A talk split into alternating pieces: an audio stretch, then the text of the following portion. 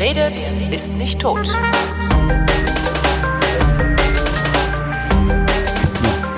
Klingeling. Was? Ja, für die Atmo. Für die Atmo. Damit die Leute das Gefühl haben, es wäre unglaublich gemütlich hier. Und unglaublich gemütlich, was natürlich täuscht, weil bei mir ist es nie gemütlich. Nein, es ist katastrophal. Es ist katastrophale Zustände. Ja, die Politik hat nicht nur deinen Geist, sondern deine Wohnung äh, in, in Mitleidenschaft gerissen. Ja, ganz schlimm. Ich sitze mal wieder bei Christopher Lauer, ehemaliger Abgeordneter. Nein, nein, nein, nein ich bin noch Abgeordneter. Ach so, heißt das nicht äh, Abgeordneter der Piratenpartei oder? Nein, es heißt dann ja, ach so ehemaliger Abgeordneter. Nein, also ehem, ja, also ich bin noch Mitglied des Berliner Abgeordnetenhauses, ehemaliges Mitglied der Piratenpartei. Ja. Aber Mitglied der Piratenfraktion im Berliner Abgeordnetenhaus. Wie wie ist das eigentlich, wenn man austritt? Also na, nachdem du ausgetreten bist, hat sich da am Tagesgeschäft irgendwas verändert für dich? Nö, einfach, ja, im, im, Zweifelsfall hat sich noch verändert, dass ich dann auch gar nicht mehr so tun musste, als würde mich diese Partei irgendwie interessieren oder würde ich mich damit beschäftigen. Ich konnte natürlich auch glücklicherweise von Medienvertretern nicht mehr auf den Wahnsinn angesprochen werden, der da stattfand regelmäßig, ähm, weil war ja nicht mehr meine Partei, wobei das zu dem Zeitpunkt, als ich 2014 ausgetreten bin, relativ eh keine Rolle mehr spielte. Aber äh, meine Lebensqualität hat sich dadurch äh, deutlich verbessert durch den Austritt aus der Piratenpartei. Und der Job gar nicht? Der Job im Abgeordnetenhaus wurde dadurch halt entspannter. So. Weil natürlich die Flitzpiepen, äh, die noch in der Piratenpartei waren, zu dem Zeitpunkt einen dann auch mehr in Ruhe gelassen haben, weil man war ja dann nicht mehr Konkurrenz, weil dann stand ja auch fest, dass äh, ich zum Beispiel 2016 nicht nochmal auf einer Piratenpartei Landesliste kandidieren werde. Kannst du das quantifizieren, wie viel dieser Konkurrenzdruck ausmacht? Ziemlich viel. Also, also wie viel, wie viel ja, Zeit, ja, wie man viel kann Zeit das nicht, man kann, man, man kann das nicht, man kann das nicht in Saarland ausdrücken, so, ja. deswegen versuche ich es zu formulieren. Hm, kommt drauf, also es kommt jetzt so auf die Phase an, aber ich würde sagen, zu Hochzeiten der Piratenpartei, als wir im 2012 bei 15, 15 Prozent in, in Berlin standen und bundesweit bei 12 Prozent in einer Forsa-Umfrage, glaube ich, oder 13 sogar. Ähm, so gefühlt 75 bis 90 Prozent. Moment, du musstest 75 bis 90 Prozent deiner Energie darauf verwenden, intern Abwehrkämpfe zu führen. Ja, gefühlt. Ist das dem geschuldet, dass du ein Neuling im Parlament und in diesem Politbetrieb warst oder geht es allen so? Ich glaube, das geht allen so. Ich glaube, in der Spitzenpolitik ist das so, dass du die ganze Zeit irgendwie damit beschäftigt bist, äh, die nächste Kuh vom Eis zu kriegen, wo dir wieder irgendjemand ans äh, einen reinbürgen will oder so. Also das hat das, es hat das Tagesgeschäft gerade am Anfang in der Piratenfraktion sehr dominiert. Ja. Gäbe es für das Problem eine Lösung? Nö. Nö, das ist menschlich, das ist, äh, das gibt's ja im Betrieb auch. Also äh, ähm, das gibt's in Firmen auch, das gibt's, das gibt's überall, ja. Also dass Leute, dass Leute halt irgendwie äh, in Konkurrenz zueinander stehen, weil sie irgendeinen Posten, irgendeine Position haben wollen. Und das hast du in allen in allen Bereichen. Deswegen bin ich damit auch jetzt relativ ähm, das hat das hat mich mit der Politik, also diese Erkenntnis hat mich mit der Politik witzigerweise so ein bisschen ähm, versöhnt, weil ich halt so festgestellt habe, okay, es ist überall gleich scheiße, ja. Also es ist überall dieselben sozialen, psychologischen Mechanismen. Es ist vollkommen egal, ob du jetzt in der Politik bist oder in einer privatwirtschaftlich organisierten Firma oder in irgendeinem Schützenverein oder so. Es ist immer derselbe Krempel. Apropos privatwirtschaftlich organisierte Firma. Ja. Wie war es bei Springer? Ja, es war total schön. Also äh, ich hatte sehr viel Spaß und ähm, gegen äh, Ende des Jahres 2015 haben wir dann festgestellt, dass das doch vielleicht nicht so das Richtige ist. Ähm, und dann haben wir uns in beiderseitigem Einvernehmen, wie es so schön heißt, äh, voneinander getrennt. Seid ihr Freunde geblieben? Ja, wir sind schon Freunde geblieben. Also da ist jetzt nichts Schlimmes äh, vorgefallen, sonst hätte man wahrscheinlich auch irgendwo drüber gelesen, wenn irgendwas Schlimmes vorgefallen wäre.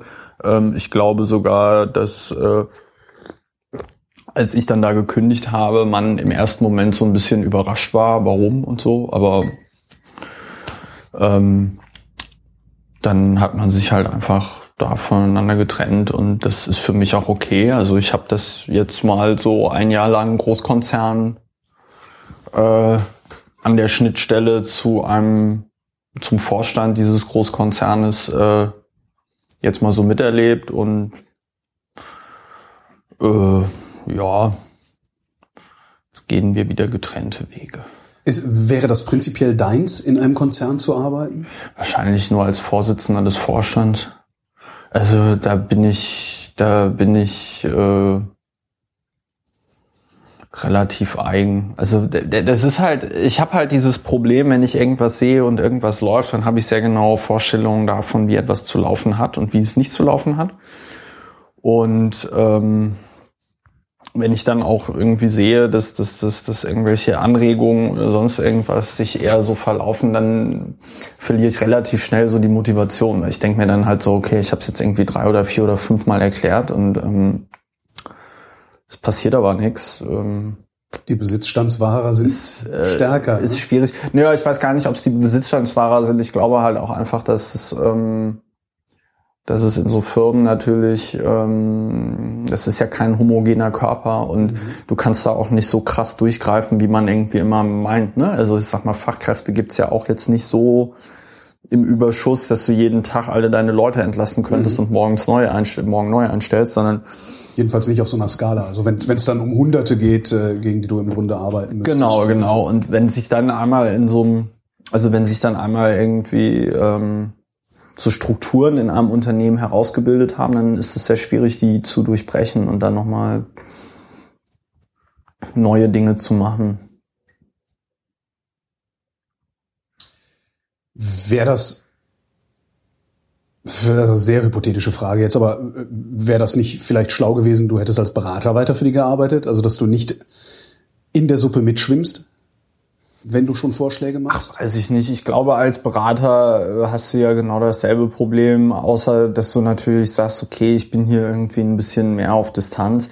Ähm, man muss ganz ehrlich sagen, äh, ich wollte das ja damals, äh, Springer wollte das auch. Und wenn ähm, der CEO eines Unternehmens sagt, hier komm, äh, arbeite für mich, dann ähm, äh, denkt man da eigentlich Natürlich denkt man darüber nach, aber dann, aber dann, dann macht man das ja. halt auch so. Und ähm, ich sag mal, Springer ist ja auch ein wahnsinnig interessantes Unternehmen. Ähm, in einer sehr interessanten, äh, äh, sag ich mal, Branche, die sich ja derzeit auch extrem im Umbruch befindet. Und ähm, das war, das war eine sehr interessante und sehr aufregende Zeit, aber für mich ähm, war dann irgendwann so der Punkt erreicht, wo ich halt so gesagt habe, so okay, also ähm, was ist hier das, was ist hier das Endgame so für mich? Ja, also ich bin auch jetzt nicht so derjenige, der ähm, ich hätte da wahrscheinlich jetzt noch zehn Jahre oder 20 Jahre arbeiten können, ja. Und mhm. ähm, ich habe dann aber auch irgendwie so gemerkt, hey, ich bin erst 31, ich lebe wahrscheinlich noch irgendwie 60 Jahre und äh, ich will noch was erleben. Ich will noch was Eigenes machen, wo ich auch dann sage, wie es gemacht wird. Was hast du gelernt in deiner Zeit im Konzern? Ja, wie gesagt, dass es in einem Konzern auch nicht besonders anders ist als äh, sonst wo im, im Leben. Es ist, es, ist, es ist eigentlich überall gleich. Es ist, es gibt halt Abstufungen. Alle fuschen rum. Ah, ja, das ah, dazu kann ich natürlich nichts sagen, aber äh, ja, doch. Das, also das, äh, das kann ich dir dann mit meiner äh, weitergehenden Lebens- oh, und äh, Arbeitserfahrung kann ich dir äh, versichern. Alle fuschen rum. Ich glaube, ich glaube, dass extrem viele Leute, also in allen Unternehmen, damit beschäftigt sind, den ganzen Tag so zu tun, als hätten sie arbeiten. Ja. Und ich glaube, dass in den meisten Unternehmen nur ein sehr, sehr kleiner Teil von Menschen wirklich dafür verantwortlich ist, dass da überhaupt noch irgendwie Kohle reinkommt. Ja. Und ähm, Das ist genau mein Eindruck Das- der letzten das- 25 Jahre Berufstätigkeit. das, ja. ja. und das mal so zu sehen, das war schon sehr spannend. Das war schon sehr spannend. Was ich an der, an der Arbeitswelt auch so irritierend finde, ist, dass wir strukturell arbeiten, als hätten wir das 19. Jahrhundert. Ja, ja. Ein Freund von mir hat gerade einen neuen Job angenommen. Ja. Da haben die tatsächlich eine Stechuhr. Ja, Ja, und der ist, der, der administriert Maschinen. Ja. Das macht man nicht per Stechuhr, sondern wenn die Maschine läuft, läuft sie. Wenn sie nicht Wenn sie läuft, nicht dann läuft, steht läuft man auf und geht Ja, hin. ja, ja, ja. Und äh, das Du, ich kann, ich kann mit der, ich kann mit der 40 Stunden Arbeitswoche eh auch nix anfangen. Also weil ich genau nach dem Prinzip arbeite, wenn es was zu tun gibt, ja. dann mache ich das. Also heute zum Beispiel war ich fünf Stunden lang im Polizeipräsidium und habe mir dort Akten angesehen zu den kriminalitätsbelasteten Orten in Berlin, ähm, über die ich nicht sprechen darf. Das Ähm, heißt, auf die Frage, was die kriminalitätsbelasteten Orte in Berlin sind, kannst du nicht antworten? ich also kann schon antworten, aber ich darf nicht antworten. Warum Also, nicht? Ähm, weil das äh, eine Verschlusssache ist, nach Verschlusssachen, auch Verschlusssachen, Geheimschutzordnung des Berliner Abgeordnetenhauses. Warum ist das eine Verschlusssache? Also das geht mich doch was an. Ja, das ähm, werde ich auch nochmal ähm, abklären bei mir in der Fraktion und ähm, im Zweifelsfall auch mal überprüfen, wie man ähm, dagegen klagen kann, weil ich durchaus der Meinung bin, dass diese Informationen öffentlich sein müssen. Aber ich kann so viel sagen, dass die äh, Polizei wahrscheinlich auch durch mein großes Interesse an diesen kriminalitätsbelasteten Orten im Jahre 2014 angefangen hat, das ganze Verfahren mit den kriminalitätsbelasteten Orten umzustrukturieren. Früher war das so, dass die Polizeidirektionen darüber entscheiden konnten, was ein kriminalitätsbelasteter Ort ist. Wir haben ja in Berlin sechs Direktionen. Ja, also äh, zum Beispiel Direktion 3, das ist äh, hier ähm, Mitte, Tiergarten, Wedding, so, ne? Ähm, Direktion 5 ist Friedrichshain-Kreuzberg und so, ja. Die Direktionen sind dann nochmal in Abschnitte unterteilt. Zum Beispiel in der Eberswalder Straße ist der Abschnitt 15, das ist äh, Mauerpark und äh, sonst irgendwas. Abschnitt 15, dann sieht man auch im Pankow, Prenzlauer Berg ist halt Direktion 1, ja. Und äh, der äh, Abschnitt 51, der in der Warschauer, äh, nicht Warschauer Straße ist, aber da in der Machlewski Straße, da in der Ecke, das ist halt dann der, das ist dann die Direktion 5. Und ähm, früher haben das die Direktion selber entschieden und seitdem, seit Januar 2016, also jetzt ganz neu, ähm, hat sich die ähm, Polizei dazu entschieden, dass der Polizeipräsident das alles entscheidet. Das heißt, die Direktionen schreiben jetzt quasi eine Begründung, warum eine Örtlichkeit ihrer Meinung nach ein kriminalitätsbelasteter Ort sein soll. Äh, beantragen sie quasi dann direkt beim Polizeipräsidenten und beim Polizeipräsidium, wodurch es ein einheitlicheres und standardisiertes Verfahren, ein standardisierteres Verfahren ist. Und das muss ich sagen, das finde ich sehr gut, weil da hat die Polizei in meinen Augen tatsächlich auch gelernt, auch tatsächlich aus der Kritik gelernt, die an den kriminalitätsbelasteten Orten, ähm, die es da gab. Und äh, sagen wir mal so, wenn sich, das kann ich abstrakt formulieren, ich glaube, wenn die Polizei da einen sehr engen Maßstab anlehnt an die Bewilligung dieser kriminalitätsbelasteten Orte, dürften wahrscheinlich die meisten kriminalitätsbelasteten Orte, die jetzt im Moment äh, existieren, wegfallen in Augen. Wie begründen die das? Also du sagst, die, äh, die Direktionen begründen das dann. Begründen Ja. die das mit irgendwas anderem als Zahlen? Also Nee, nee, nee, nee, doch, es gibt Zahlen. Es gibt für die, es gibt für die kriminalitätsbelasteten Orte gibt es relevante Straftaten, ja. Also es gibt einen Katalog an Straftaten, wo die Polizei sagt, wenn diese Straftaten in diesen, in dieser Örtlichkeit begangen werden, ja, dann ist das eine Rechtfertigung, ähm, für beispielsweise anlasslose Personenkontrollen. ja, sie zu einem kriminalitätsbelasteten Ort zu machen und dann kann man an einem kriminalitätsbelasteten Ja. Ort eine anlasslose Personenkontrolle machen und so. Ja? Ähm, und das heißt, in diesen Anträgen steht dann halt immer drin, wie viele dieser KBO-relevanten Straftaten in diesen Gebieten begangen worden sind. Was für Straftaten sind nicht in diesem Katalog? Ja, also leichter Diebstahl und und und Also und so so. ja solche Sachen sind da also da sind wirklich nur schwere Straftaten drin so Raub Mord äh, bandenmäßiger BTM Verkauf und also so die, die richtig die richtig harten Sachen Wie weit kannst du dich da aus dem Fenster lehnen? Also äh, Was? könntest du auf die Frage antworten, sind die kriminalitätsbelasteten Orte äh, die, von denen ich auch vermuten würde, dass sie es sind, oder sind da auch tatsächlich Überraschungen dabei? Also ich kann ja nur sagen, wie es mir ging, aber als ich die Liste gelesen habe, hat mich nichts überrascht. Okay. So, ich glaube, jeder Mensch in Berlin ist äh, in der Lage wahrzunehmen, an welchen Orten es eher locker zugeht und an welchen nicht so. Ne? Also wir alle können davon ausgehen, dass zum Beispiel der Kollwitzplatz mit seinem Kinderspielplatz dort und seinem Biomarkt möglicherweise kein kriminalitätsbelasteter Ort ist, aber dass es dafür andere Lokalitäten in Berlin gibt, an denen mehr los ist, ja, ähm, die ein kriminalitätsbelasteter Ort sein könnten. Wobei man witzigerweise sagen muss, der Senat sagt ja selber immer, er will das nicht sagen, weil man möchte die Orte auch nicht stigmatisieren, was natürlich auch kompletter Scheiß ist, weil es gibt alle zwei Jahre einen Kriminalitätsatlas, wo Postleitzahlen genau aufgeschlüsselt wird, wie sich Kriminalität in diesen Gebieten entwickelt. Das heißt, ich müsste das Ganze einfach nur in eine Excel-Tabelle schmeißen und kriege dann ein Kuchendiagramm, wo drin steht, wer wo wie belastet ist. Ja, nee, nein, da, nein, nein, nein, nein, das ist wirklich auch grafisch. Ja, Ach, das ist schon, die so die so Bezirke, so Ach, die das Bezirke, die, Okay. die Postleitzahlenbereiche, die rot sind, schlecht, grün, Ja, okay. Ja, Das so, ist- also, deswegen sage ich ja, es ist so. Die das Lebensmittelampel, Das, ja. Genau, das ist keine Zahlenkolonne oder so, ja, sondern das ist wirklich ein, ein, ein, ein, Atlas, eine Karte, wo dann, wo man dann so, so- also von daher ist das mit dieser, mit dieser ähm, Begründung, mit dem, ähm, mit der Stigmatisierung, das ist natürlich alles irgendwie total schnulli.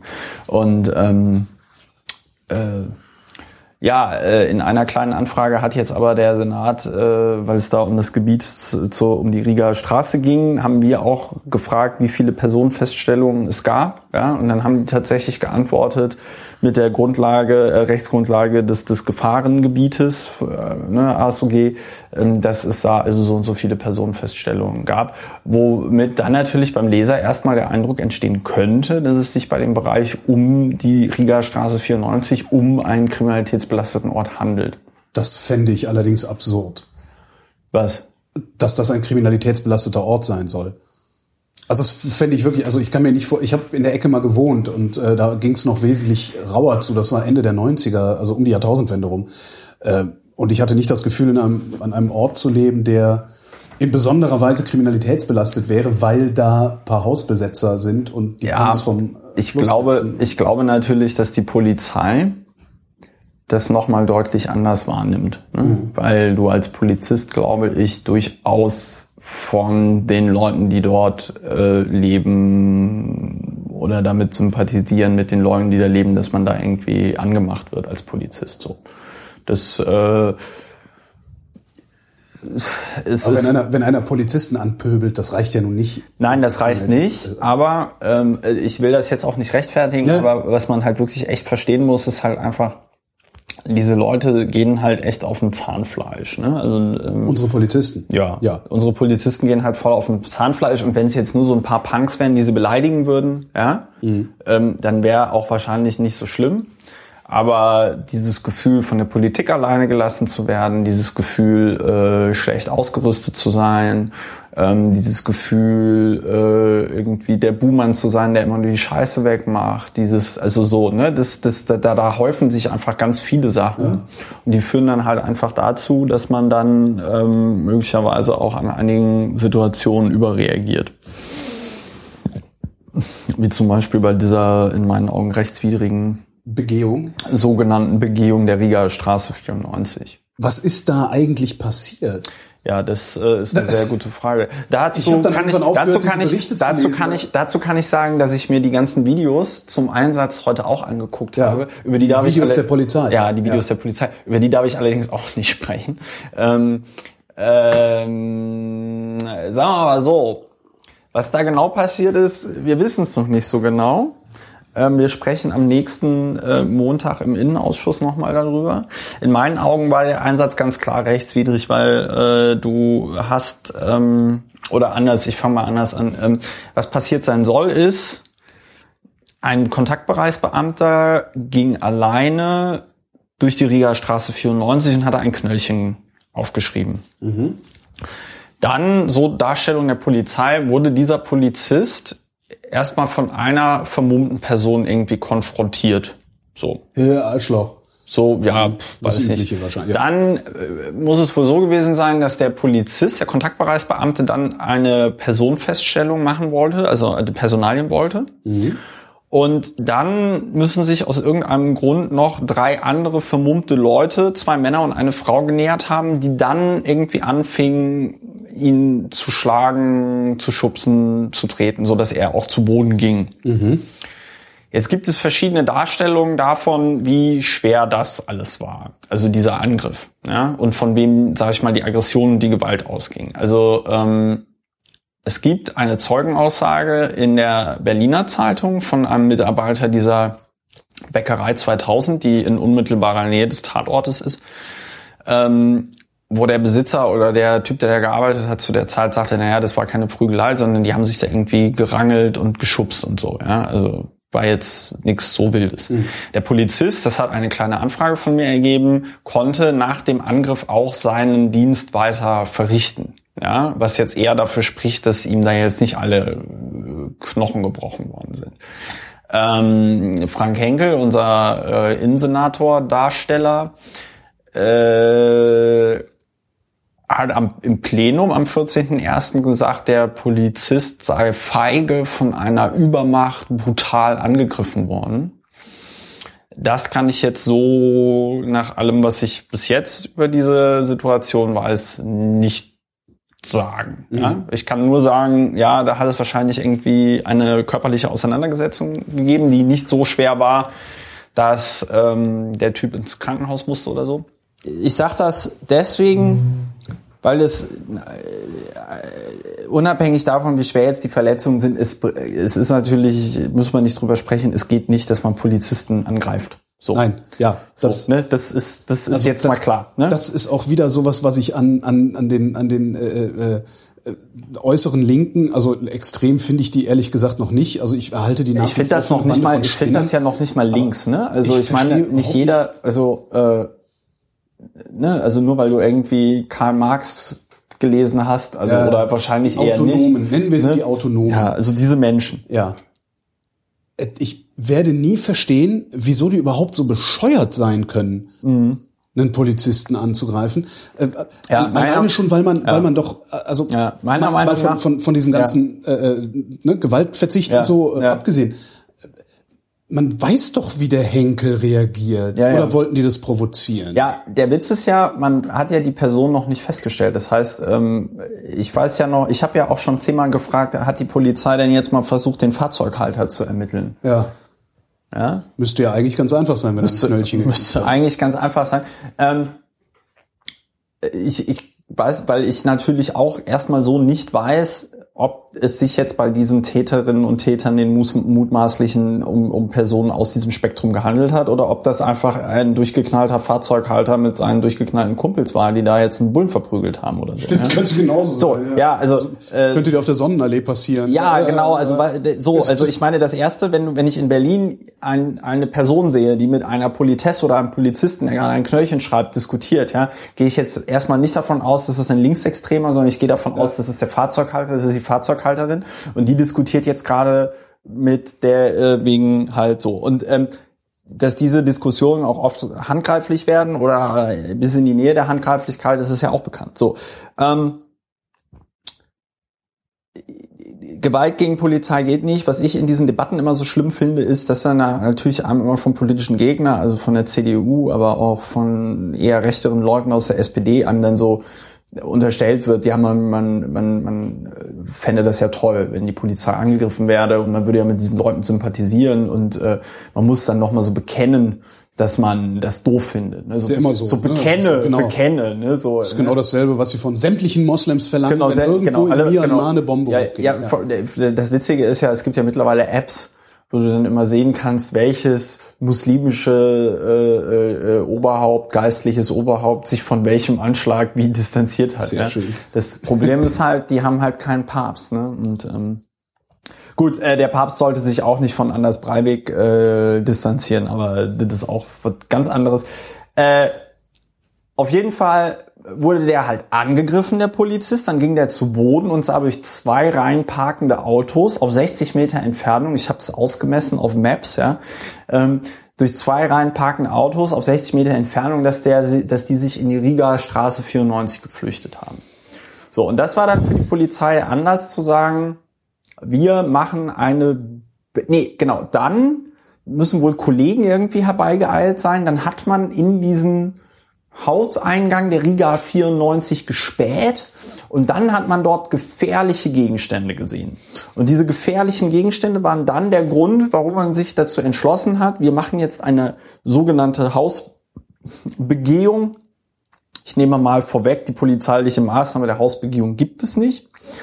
Ähm, und hat dann, das Ganze passierte ja so um 12 Uhr mittags und ist dann um 21.50 Uhr mit äh, 500 Schaften da angerückt und dem SEK und äh, einem Polizeihubschrauber und hat dann halt eine sogenannte Begehung gemacht, um auf dem Gelände der Riga Straße 94 sogenannte gefährliche Gegenstände sicherzustellen. Ist bekannt, was für gefährliche Gegenstände die Ja. da gesehen haben wollen? Ja, ja, ja. Also nicht, ich was sie dann hinterher sichergestellt haben, Nein, sondern nein, was das sie gesehen ich, haben wollen. ach so, ja, ja, äh, ein Einkaufswagen mit Steinen haben sie gesehen und das war dann der Grund, warum sie da rein sind.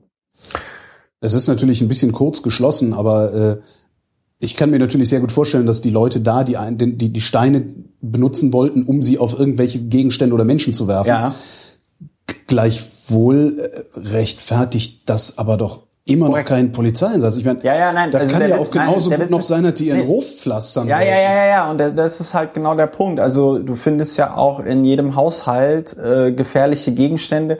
Ein gefährlicher Gegenstand kann halt alles sein, von dem dann eine Gefahr ausgeht. Und das ist halt auch der Punkt im ASOG.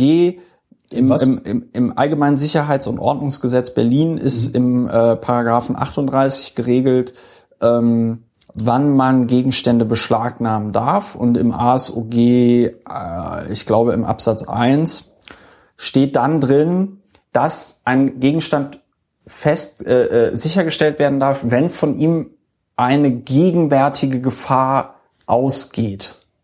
Ja, und äh, gegenwärtig bedeutet in diesem Moment, in diesem Augenblick. Ja, das heißt, du darfst jetzt diese Tasse nicht mitnehmen als Polizist. Wenn ich aber diese Tasse in der Hand halte ja, sie- und so und so schon in so Wurf so eine Wurfbewegung Ja. mache, dann darfst du natürlich sagen so also die Tasse nehmen wir jetzt mal mit. Das ist jetzt natürlich ein etwas blödes Beispiel, aber du kannst jetzt nicht einfach so mein gesamt, meine, gesam- meine gesamte Küche mitnehmen, Ja.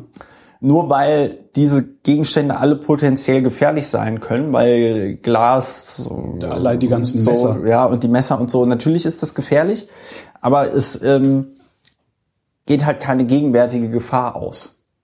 Und das ist aber ganz zwingend, damit die Polizei sowas überhaupt äh, sicherstellen und beschlagnahmen darf. So, Das heißt, die haben das Haus betreten mit sehr vielen Leuten, ja, hatten keinen Durchsuchungsbeschluss. hatten keinen Durchsuchungsbeschluss. Auf welcher Rechtsgrundlage dürfen die dann das Haus betreten? Gar nicht. Und das ist halt eben. Gefahrenverzug? Nee, nee, nee, nee, nee. Und das ist, nein, und das ist halt der Witz, weil äh, sie hätten sich sehr viel Arbeit sparen können, wenn sie einfach im Rahmen der Strafverfolgung da reingegangen wären. Ja, also nicht ASOG, sondern die Strafprozessordnung, SCPO. Dafür hätten sie aber einen Staatsanwalt gebraucht, beziehungsweise einen äh, Richter, der äh, einen Durchsuchungsbeschluss macht. Und dafür hätten sie aber dann wissen müssen, in welcher Wohnung sich diese Tatverdächtigen aufhalten. Das heißt, Kein- ein ganzes Haus darfst du nicht äh, einfach betreten. Also ja, wenn du jetzt, Wohnung, wenn, wenn du Wohnung jetzt, wenn du jetzt als Polizei irgendwie sagen könntest, also in diesem Haus befinden sich jetzt in jeder Wohnung äh, fünf Mörder, dann natürlich.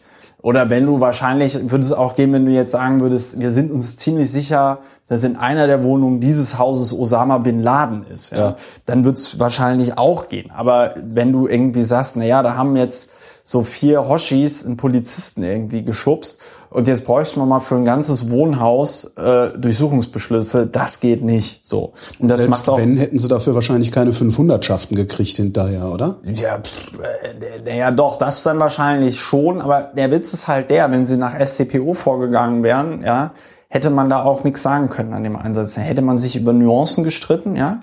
So nach dem Motto, äh, hätte man das jetzt so oder so machen müssen. Mhm. Aber dann hätten sie eine eindeutige Rechtsgrundlage gehabt. Ne? Dann hätte man auch immer sagen können, ja gut, warum hat der Richter das überhaupt beschlossen? Es ist doch irgendwie klar, dass die dann da auch sofort flüchten und sich nicht länger irgendwie aufhalten. Aber man muss mal ganz klar sehen, die Argumentation der Polizei ist, sie sind da zur Gefahrenabwehr reingegangen. Und das ist der Paragraph 17 äh, Absatz 1 ASOG und das ist die sogenannte Generalklausel. Und äh, man muss sich das Gefahrenabwehrrecht beziehungsweise das Polizeirecht äh, im ASOG so vorstellen, dass es eben die Generalklausel gibt. Und dann gibt es aber Spezialklauseln, wie zum Beispiel den 36, der ist das Betreten und Durchsuchen äh, einer Wohnung. Mhm. Ja.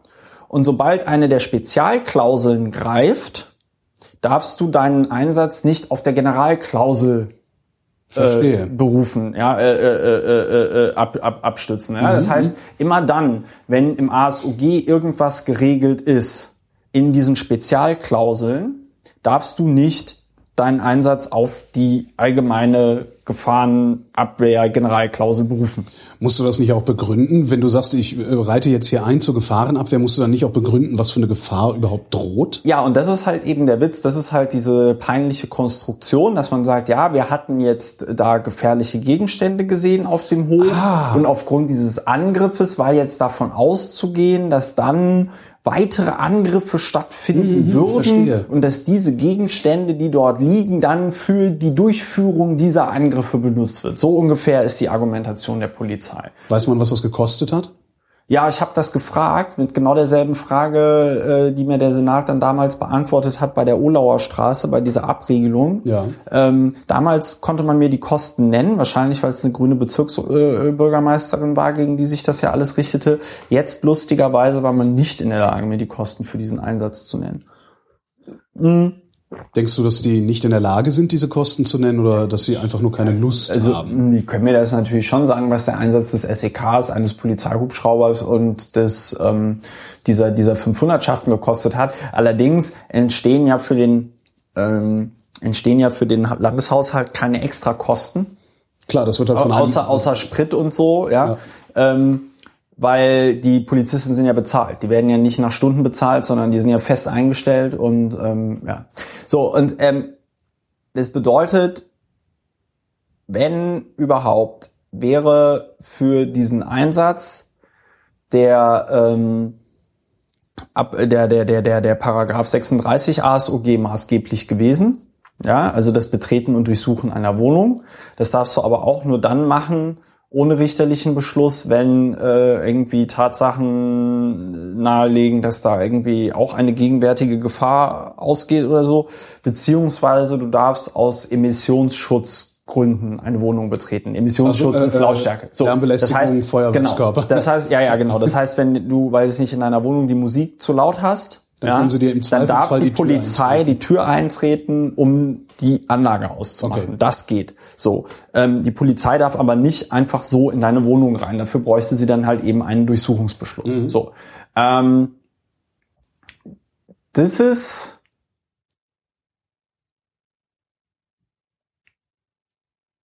Das ist das eine, also der 36, das Betreten und Durchsuchen einer Wohnung. So, ähm, der fällt den, den, den, das heißt, sie hätten einen Durchsuchungsbeschluss gebraucht, hatten sie aber nicht. Ja? Ähm, das Ganze hatte den, den Charakter einer Durchsuchung, weil sie ja eben gezielt auf der Suche nach gefährlichen Gegenständen waren. Sie haben ja nicht nur die gefährlichen Gegenstände sichergestellt, die sie schon äh, kurz nach dem Angriff dort gesehen haben, sondern haben ja extra gefährliche Gegenstände gesucht, die sie sichergestellt haben dann. Das war irgendwie ein paar Feuerlöscher oder sowas. Ne? Naja, auch Krähenfüße und so. Und okay. äh, dann haben sie noch zwei Tonnen Heizbriketts äh, mitgehen lassen, so mitten im Winter. Äh, haben sie jetzt auch nach einer kleinen Anfrage von mir gesagt, so ja, wir haben dann festgestellt, das äh, hätten wir auch nicht machen müssen, kann jetzt abgeholt werden, hat sich aber noch niemand gemeldet. Und es ist halt alles ein bisschen schischi. War das eine Einschüchterungsaktion? Ja, so sieht's zumindest aus. Also, ähm, ich, also ich will das noch mit der Rechtsgrundlage ja. kurz abschließen, weil das ist schon sehr wichtig. Also ähm, der 36 fällt hier schon mal irgendwie weg, weil, also der 17 fällt weg, weil es war betreten und durchsuchen. Der 36, der betreten und durchsuchen regelt, fällt aber auch weg, Weil es keine weil es keine Rechtsgrundlage für den gab. Also Rechtsgrundlage, Beschluss- ja. Mhm. also weil es keinen keinen Beschluss gab und ansonsten auch nichts vorgefallen ist. So, die Beschlagnahmung dieser Gegenstände war auch rechtswidrig, weil keine gegenwärtige Gefahr von ihnen ausging. Und gegenwärtig bedeutet dann halt echt nicht theoretisch, sondern die Gefahr muss im Grunde genommen schon, also die Gefahrensituation muss schon eingetreten sein. theoretisch geht auch von dir und mir Gefahr aus. Und Also- genau, und zum Abwenden der andauernden Gefahr Ja. darf dann eingegriffen werden. So. Ähm, jo, und ähm, das heißt, es gab keine Rechtsgrundlage. Und dieses Begehen, was da gesagt worden ist, das gibt es halt im ASOG nicht. Es gibt keine Begehung. Und jetzt, witzigerweise, war die Argumentation war ja am Anfang so, Henkel hat noch am 14.01. gesagt, äh, 17.1, Gefahrenabwehr war die Rechtsgrundlage. Jetzt sagt die Polizei, sie brauchten gar keine Rechtsgrundlage, weil sie vom Vermieter des äh, Gebäudes die Erlaubnis hatten, Flur, Keller und Dachboden zu betreten. So. Das ist aber kompletter Bullshit. Da würde ich auch gerne mal den Vermieter zuhören. Ja, das muss ich auch noch erfragen. Ähm, es ist halt einfach Bullshit.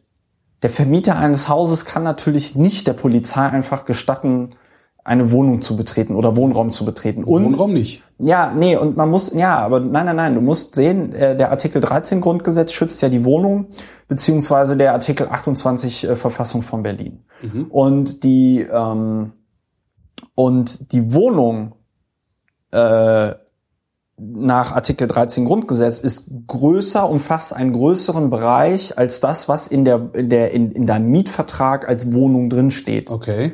Ja, also die Wohnung Das heißt, die Schuhe, die bei mir vor der Tür stehen, gehören da auch noch dazu, sozusagen. das Schutzrecht, es geht ja immer darum, was ist das, was ist das, was ist das Schutz, was ist das Schutzgut? ja. Ja? Und was ja viele Leute beim Grundgesetz nicht verstehen ist, also viele Leute, also insbesondere diese ganzen Schnuller-Nazis, die immer Meinungsfreiheit schreien, das Grundgesetz regelt halt in ganz, ganz vielen Punkten Abwehrrechte des einzelnen Bürgers gegenüber dem Staat. Ja. Ja, die Meinungsfreiheit bedeutet nicht, dass ich alle Leute beschimpfen darf, sondern dass mich der Staat Nicht erstmal dafür verknacken kann, dass Genau. du alle beschimpft hast. Gen genau. Es sei denn- es sei denn, es ist justiziabel. Genau. So, also so und äh, das ist das ist ganz wichtig. Das verstehen aber viele Leute nicht.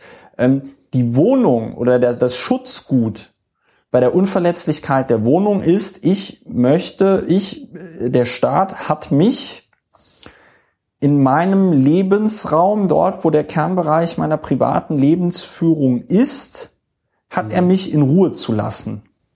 Und dieser So. Kern ist im Zweifelsfall auch im Treppenhaus des Hauses, in dem du wohnst. Genau, dieser, Verstehe, dieser ja. Kern ist im Zweifelsfall auch im Treppenhaus und dieser Kern ist im Zweifelsfall auch in einem äh, Hof eines Gebäudes. Das heißt, die Polizei darf da nicht ohne weiteres einfach so rein, um da irgendwelche Maßnahmen durchzuführen. Ja. Ähm, ähm, und dieses Schutzrecht der Unverletzlichkeit der Wohnung kann man in meinen Augen bei einem alternativen Wohnprojekt wo die meisten Türen innerhalb des Hauses eh offen sind, so wurde es mir zumindest berichtet, kann man in meinen Augen easy peasy argumentieren, dass natürlich die Wohnung, ähm, also die- sich dieser Schutzbereich auch auf einen Flur erstreckt. Ja. Insbesondere, weil natürlich dadurch, dass sich die Leute dort verbarrikadiert haben, man ja auch unmissverständlich der Polizei gegenüber klargemacht hat, wir möchten nicht, dass ihr hier seid. Ja. Ja, so. Also das ähm, müsste einem dann ja mal auch zu denken geben. So, und der Vermieter eines Gebäudes kann natürlich nicht die Unverletzlichkeit der Wohnung ähm, einfach so per Ordre de Mufti aufheben.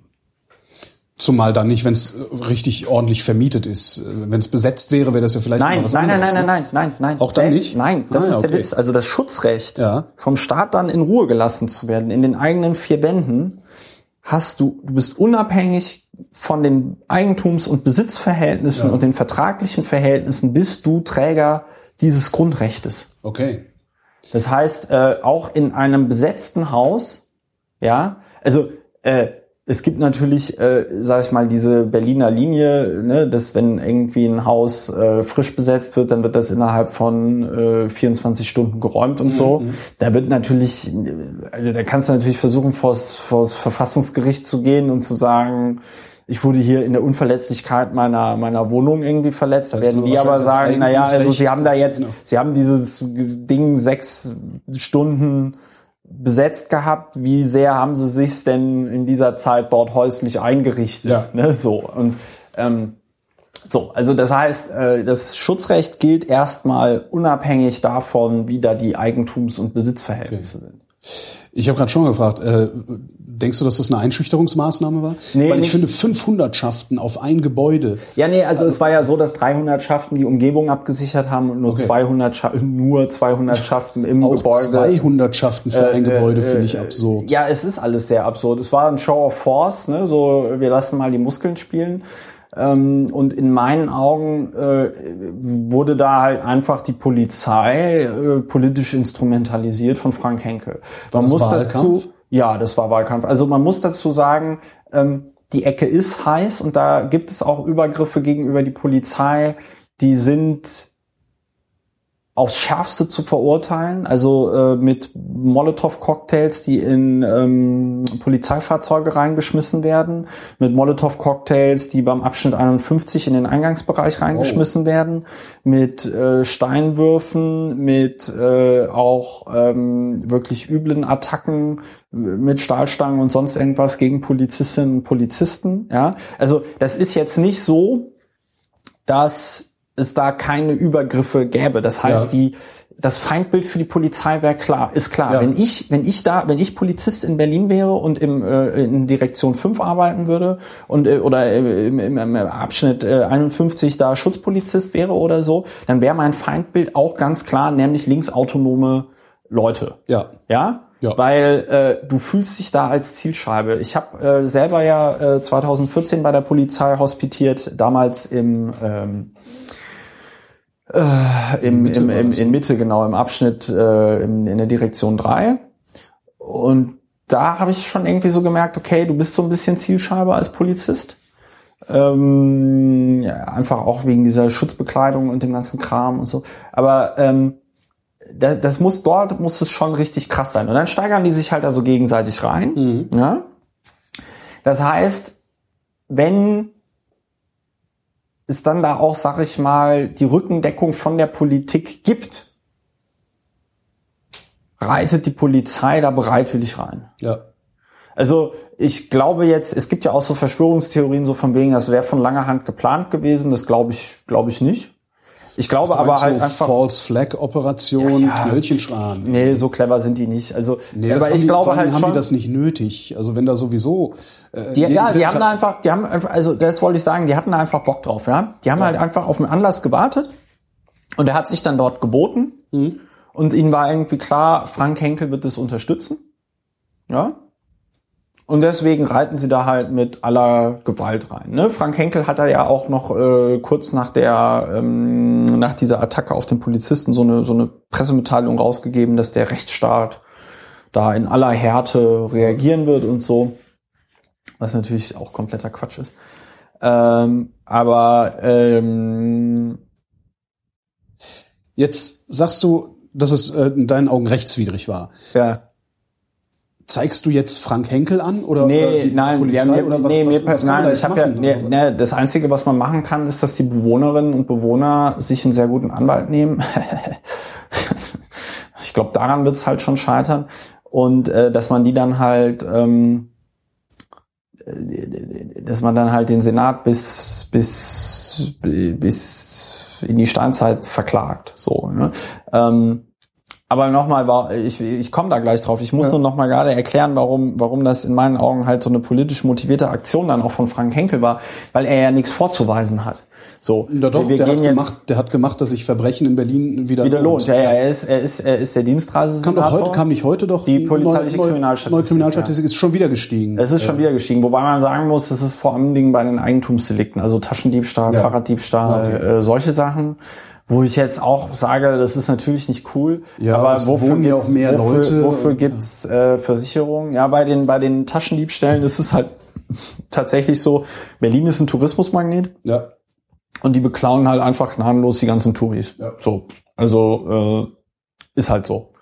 Ähm, ja, aber es ist natürlich trotzdem krass. Ich glaube, die Aufklärungsquote bei Fahrraddiebstahl ist irgendwie vier Prozent oder so. Ja? Das Ja. heißt, wenn du in Berlin ein Fahrrad klaust, dann geht, gehst du straffrei aus. Also äh, das ist natürlich schon bedenklich. Nein, aber Frank Henkel hat halt nichts vorzuweisen. Äh, er, er kann nichts, ja, so. Ähm, er lässt seine Behörde halt einfach machen, ja.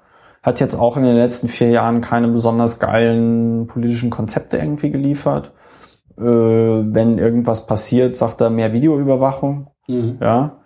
Ähm, hat seine ganze Verwaltung da mit irgendwelchen Leuten aus der Jungen Union irgendwie besetzt, die mich dann an ihren, äh, an meinem Akteneinsichtsrecht gehindert haben, zwei Jahre lang. Müssen wir auch noch darüber reden, wie ich heroisch, ja, Fürs dem- Vaterland. fürs Vaterland, für die Königin, ähm, vor dem Berliner Verfassungsgerichtshof obsiegte gegen den Senat von Berlin. Ähm, Welche Akten waren das jetzt? Äh, Kriminalitätsbelastung. Kriminalitätsbelastung, aber, aber dazu später. Wir, Ja, dazu später äh, äh, also das heißt, es war natürlich eine ganz klare politische Aktion, weil Frank Henkel sich da als stramm Max gerieren wollte und halt sagen wollte, ähm, ja, er ist voll der Macker, voll der Law and Order Heini. Und das geht natürlich voll nach hinten los, weil selbst Leute, die die CDU, weißt du, ich, ich glaube ja schon, dass es so Großstadtkonservative gibt, ja, aber äh, die dann halt äh, die CDU wählen, also denken, die macht was für die Wirtschaft oder so. Und ich glaube, denen ist der, denen ist dann aber der Rechtsstaat auch ganz wichtig. Und dann finden die das auch nicht so geil, wenn da so komplett offensichtlich so eine so eine Kackaktion äh, äh, bei bei rumkommt. ich, ich finde ja faszinierend, dass die CDU in Berlin überhaupt ein, ein halbwegs akzeptables Ergebnis einfährt. Naja, West-Berlin halt, ne? Weil ich, ja, aber ich meine, wenn ich CDU wähle, Ja. dann wähle ich CDU wegen Law and Order, weil ich, ne, Ja. weil ich will, dass mehr Ordnung reinkommt. Nicht Ja. so viel Dreck auf den Straßen, weniger Kriminalität und die Busse pünktlich fahren oder irgendwie sowas. Und ich sehe in Berlin keine CDU, die ich auch nur für ansatzweise in der Lage halten würde, sowas herzustellen. Ja. Da glaube ich, wären die Grünen noch besser für Äh, geeignet. nein, aber ähm, ähm, aber ja, also ich verstehe, was du meinst. Ja. Ich verstehe, was du meinst. Ähm, äh, noch zu der Frage, was die Bewohner Ja. machen können. Die Bewohner können halt eben dagegen klagen. Da brauchst du aber gute Anwälte, die viel Geld kosten. Und es müssen auch die Bewohner machen. Also von, Ja, weil deren, ja, die, die sind ja Betroffener der Maßnahme. Das ist ja auch etwas, was viele Leute nicht verstehen. Wenn du vor ein Gericht gehst, dann kann, dann musst du immer irgendwie betroffen sein. Ne? Also äh, das ist ja dann das Interessante an dem Status des zum Beispiel Abgeordneten. Da bist du dann Verfassungsorgan. Da kannst du dann vor das äh, Verfassungsgericht direkt gehen ne? und sagen, ja, hier, da wurde jetzt die Verfassung verletzt und bla bla bla bla bla. Ähm, könntest du das tun in dem Fall? Nein. Hm. Weil ich ja nicht Betroffener bin. Aber Abgeordneter. Und wenn du sagst, obwohl Ja, aber keine nein, zweite aber es betrifft ja nicht, es betrifft ja nicht meine Rechte nach Verfassung, es betrifft auch kein Gesetz. Also die Ach so. äh, Parteien können, also nicht Parteien, äh, Fraktionen können ja auch eine abstrakte Normkontrollklage machen. Das heißt, nachdem ein Gesetz äh, äh, äh, erlassen worden ist, geht man vor das Gericht und sagt, unserer Meinung nach ist das verfassungswidrig. Mhm. Ja. Ähm, und ähm, ich kann in dem konkreten Fall kann ich nichts machen. Okay. Das müssen die Bewohnerinnen und Bewohner selber machen. Jetzt hattest du, das äh, äh, habe ich die ganze Zeit im Kopf, Ja. du hattest jetzt Akteneinsicht in die kriminalitätsbelasteten Ja. Orte. Du darfst nicht darüber reden. Ich darf nicht darüber reden. Mit niemandem oder mit niemandem außerhalb der Fraktion oder außerhalb des AGH? Nee, also äh, ich darf natürlich zum Beispiel mit meiner Mitarbeiterin darüber reden. Ich darf, äh, ich müsste mal reingucken. Ich glaube, wir können im Ähm, wir können im Innenausschuss, wenn man die Öffentlichkeit ausschließt, kann man auch über dieses Thema KBO reden. Ja. Ähm, aber man kann halt nicht öffentlich drüber reden. Was hast du dann davon, dass du diese Akteneinsicht hattest? Abgesehen davon, dass du dem Innensenator auf den Keks gegangen bist. Naja, ich kann natürlich schon, ich kann natürlich schon jetzt sagen, und das darf mir auch niemand, niemand verbieten, mhm.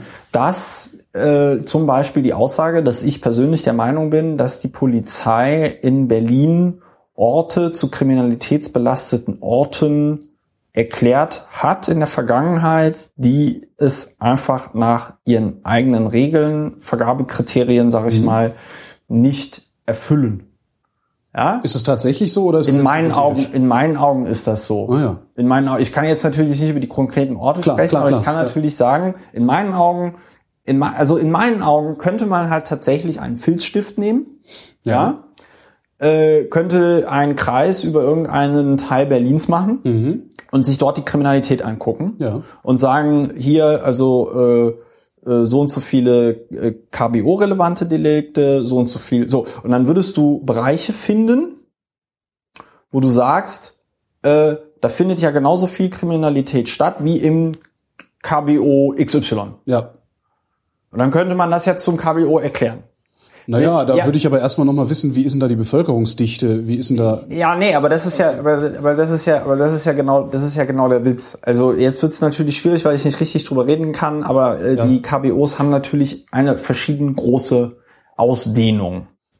So. Wo dehnen die sich, ist das eine geografische Ausdehnung oder ist das tatsächlich eine Ausdehnung aufgrund von nee, nee, nee, nee, nein, nein, nein, nein, geografisch, geografisch, geografisch. Also man muss sich das wirklich so vorstellen, da gibt's dann so Karten und mhm. die sind dann so, da sind dann so Gebiete umrandet und okay. dann ist alles in diesem Gebiet ein kriminalitätsbelasteter Ort. Mhm. Und die sind verschieden groß. Mhm. So, über, überall in der Stadt. So, ich will nur sagen, du könntest einen Filzstift nehmen, irgendeinen Bereich in Berlin rot einkringeln und sagen, wir gucken uns jetzt mal die Kriminalität dort an. Mhm. Und dann würdest du wahrscheinlich viele Bereiche finden, in denen genauso viel KBO-relevante Kriminalität Kriminalität stattfindet, wie in den Bereichen, die im Moment zum kriminalitätsbelasteten, also die im Moment kriminalitätsbelasteter Ort sind. Und damit will ich sagen, dass diese Einteilung der KBOs in meinen Augen eher willkürlich ja. ist. Das sind halt Kriminalitätsschwerpunkte, aber nicht Kriminalitätsschwerpunkte nach ihren eigenen KBO äh, äh, Kriterien, sondern Kriminalitätsschwerpunkte, weil da an diesen Ecken halt viel los ist. Du kannst aber nicht quasi so alibimäßig ein paar Straftaten nehmen, mhm. ja, und sagen, oh, wegen dieser Straftaten richten wir jetzt einen kriminalitätsbelasteten Ort ein. Und dann hast du da tausend andere Straftaten, wer, wer, äh, äh, für die du dann deine Befugnisse, die du nach diesem KBO hast, benutzt. Verstehst du, was ich meine? Ja, du sagst, hier findet ganz viel Mord und Totschlag statt. Also und dann kontrolliere ich den ganzen Tag Taschendiebe. Ganz genau, so. Und ähm, nach dem, was ich jetzt so gesehen habe, habe ich persönlich den Eindruck, dass es an einigen Stellen in Berlin tatsächlich so ist, dass ähm, die, diese KBOs auf extrem wackeligen Füßen stehen. Aber da muss ich auch, da muss ich auch an der Stelle tatsächlich die Polizei loben, mhm. weil 2014 äh, als sie dann irgendwie festgestellt haben, oh, zum ersten Mal seit tausend Jahren interessiert sich ein Abgeordneter für diese KBO-Akten, ja, ähm, haben die halt angefangen, eine Arbeitsgruppe zu äh, bilden, die dann mal ausgearbeitet hat, wie man das alles ein bisschen mehr strukturiert ah, mit ja. diesen kriminalitätsbelasteten Orten. Wo ich dann, also ich schieb das jetzt natürlich einfach mal ganz brutal auf äh, meine parlamentarische Arbeit weil äh, ich sag mal, ähm, wenn wenn's ich vorher da, keiner gemacht hat, ja, wenn es vorher gemeiner, kann, das wäre schon jetzt ein sehr zeitlicher Zufall, ne? Ja. dass in dem Moment, in dem ich anfange, ähm, mich dafür zu interessieren und auch Anträge mache und so und Anfragen, man dann eine Arbeitsgruppe einrichtet, die dann das alles so ein bisschen überarbeiten soll. Ja? Mhm. Ähm, so, und da muss ich sagen, ist das Verfahren schon deutlich sinnvoller. Weil äh, früher hat es, wie gesagt, die einzelne Direktion gemacht, jetzt soll es, macht es dann der Polizeipräsident. Und dann wird es nochmal vom Stab des Polizeipräsidenten geprüft, äh, vom Justiziariat äh, äh, äh, äh der, des ähm, ähm, Polizeipräsidenten geprüft und dann trifft der Polizeipräsident von Berlin die Entscheidung, ob das jetzt ein KBO wird oder nicht. Was fängst du jetzt mit deinem Wissen um die KBO politisch an? Ja, also dass ich natürlich noch mal sagen, also sagen wir mal so, ich werde mir mal anschauen, ich werde mir mal anschauen, ähm, wie diese Prüfung, weil die haben ja jetzt für Januar mussten quasi alle KBOs, die es in Berlin gibt, neu beantragt werden, Ja. weil es jetzt dieses neue Verfahren gibt. Und Wie lange, wie lange sind denn die gültig, wenn die einmal beschlossen wurden? das wird dann halbjährlich evaluiert. Ah, okay. Und ich werde mir nach Abschluss dieser Prüfung genau ansehen, welche dieser beantragten KBOs dann tatsächlich auch KBOs geworden sind Mhm. und welche nicht KBOs geworden sind. Und je nachdem, wie dieses Prüfungsergebnis ist, werde ich mir nochmal überlegen, ob man da irgendwie aktiv werden muss. Wie würde man aktiv werden? Im, im Innenausschuss Naja, also man, oder man müsste, man da? das müsste ich mir nochmal genauer überlegen, aber im Zweifelsfall müsste man tatsächlich dann nochmal beantragen, diese, ähm, diese Norm zu streichen, weil die in meinen Augen halt einfach ein viel zu großes Missbrauchspotenzial bietet. Also da haben sich irgendwie alle meine Befürchtungen so bestätigt. Ich glaube auch nicht, dass die Polizei das jetzt aktiv missbraucht, so im Sinne von, ah, wir sind so die super evilen äh, äh, Evil Evil, sondern ähm, die, die sind halt zugeschissen mit Arbeit, die sehen so, oh, Kacke in der einen Ecke, da ist aber richtig viel los. 17 Rauber, Ja. komm, mach mal Stempel drauf. Genau, mach mal, mach mal KBO. So. Und ähm, äh, ich glaube, das ist eher mit Arbeitspensum und Belastung begründet, dass man dann zu diesem Mittel greift. Weil durch ein KBO kann man sich die Arbeit natürlich echt total vereinfachen. Weil du kannst als Polizist in Berlin kannst du nicht einfach so Leute durchsuchen. Es ist ja, wir haben ein sehr noch liberales Polizeirecht. In Bayern darf ja jeder Polizist einfach so jeden kontrollieren. Und machen die ja auch. Machen die ja auch. In, Deu in Deutschland. In Deutschland. In Deutschland geht das zum Glück nicht. Und, ähm, und in Berlin ist es halt so, dass es immer einen Anlass braucht. Ja. Und wenn du in einem KBO bist, fällt der Anlass weg. Dann ist KBO der Anlass. Dann ist KBO der Anlass. Das heißt, wenn du irgendwie immer, wenn du da, weiß ich nicht, so einen Dealer hast und halt der Meinung bist, der dealt da so rum, Mhm. dann bräuchtest du normalerweise, also müsstest du das schon sehr begründen. Und auch ganz viel Papierkram. Und wenn du aber ein KBO hast, kannst du einfach zu dem Dealer hingehen und sagen, Hefte raus, Klassenarbeit. Und der Witz ist aber, dass für diese Dealer das nicht gemacht ist. Also es sei denn, es, es sei denn, sie können wirklich so bandenmäßigen Verkauf nachweisen. So. Das heißt, letztendlich ist das Schleppnetz Fischerei. Also die, äh, Ja, so ein bisschen sieht's aus. ja.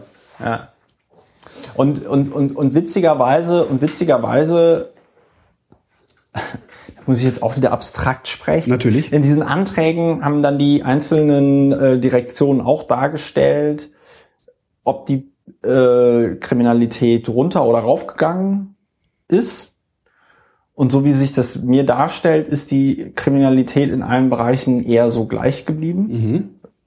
Ja, es gab sogar einen Fall, da ist die Kriminalität gestiegen, da hat die Direktion aber trotzdem gesagt, wir wollen den kriminalitätsbelasteten Ort abbestellen. Ja, also wir brauchen das nicht mehr.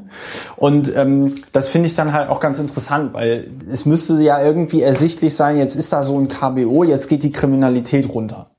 Ja, das würde ich zumindest erwarten. Ja, passiert aber leider nicht. So, und das ist dann in meinen Augen auch ein Gegenargument, dass man dann halt so sagt, so ja gut, aber wenn die Kriminalität dort nicht runtergeht, Es Ja. ist die Frage, in welchem Bereich sie runtergeht.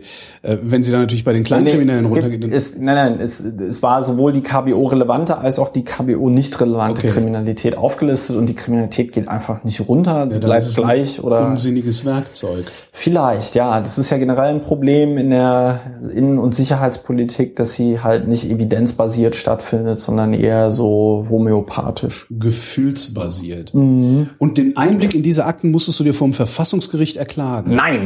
Den Einblick in diese Akten musste ich mir nicht vom Verfassungsgericht äh, äh, äh, erklagen. Aber was ich mir erklagen musste, ist, dass ich meine Mitarbeiterin mitnehmen darf. Von der Fraktion. Ja. Ja. Weil, äh, Ja, weil die Innenverwaltung scheiße ist. Ja, das ist ganz einfach. Also, es begab sich zu der Zeit im Jahre 2014, dass ich gesagt habe, ich würde gerne sämtliche Akten zu diesen kriminalitätsbelasteten Orten einsehen. ja. Ähm, sind witzigerweise, das darf ich glaube ich auch sagen, für ganz Berlin zwei Aktenordner. Ja. Ja. Also das ist jetzt nicht besonders umfangreich. Ähm,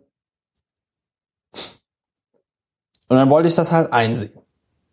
Und dann war, dann hat das ewig lange gedauert, bis ich irgendwann eine Nachricht bekam, ja, ich darf das jetzt einsehen. Was heißt ewig lange?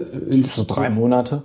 Das ist lange in Parlaments- und, und Verwaltungsdimensionen. Also, also, lieber Holger, es gibt den Artikel 45 Absatz 2 von Berlin, da steht drin, jeder Abgeordnete hat das Recht, Einsicht in Akten und Unterlagen der Verwaltung zu nehmen. Ja. Ja?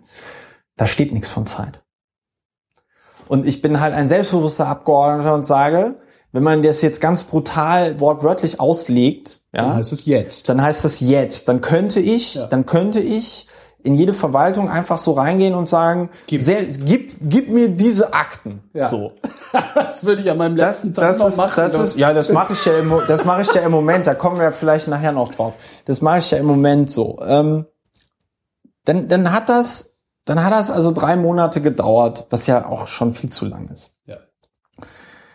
Dann habe ich gesagt, super, dann machen wir jetzt einen Termin.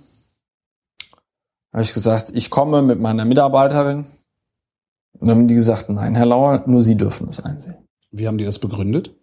Oder vorher, wie begründest du, dass du deine Mitarbeiterin mitnimmst?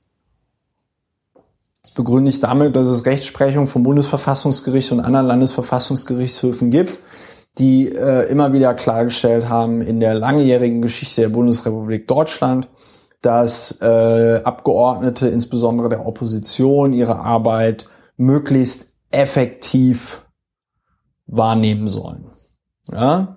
Und zu einer Effektivierung der eigenen Arbeit gehört es natürlich, wenn ich mich bei meiner Arbeit durch Mitarbeiterinnen und Mitarbeiter unterstützen lasse. Ja.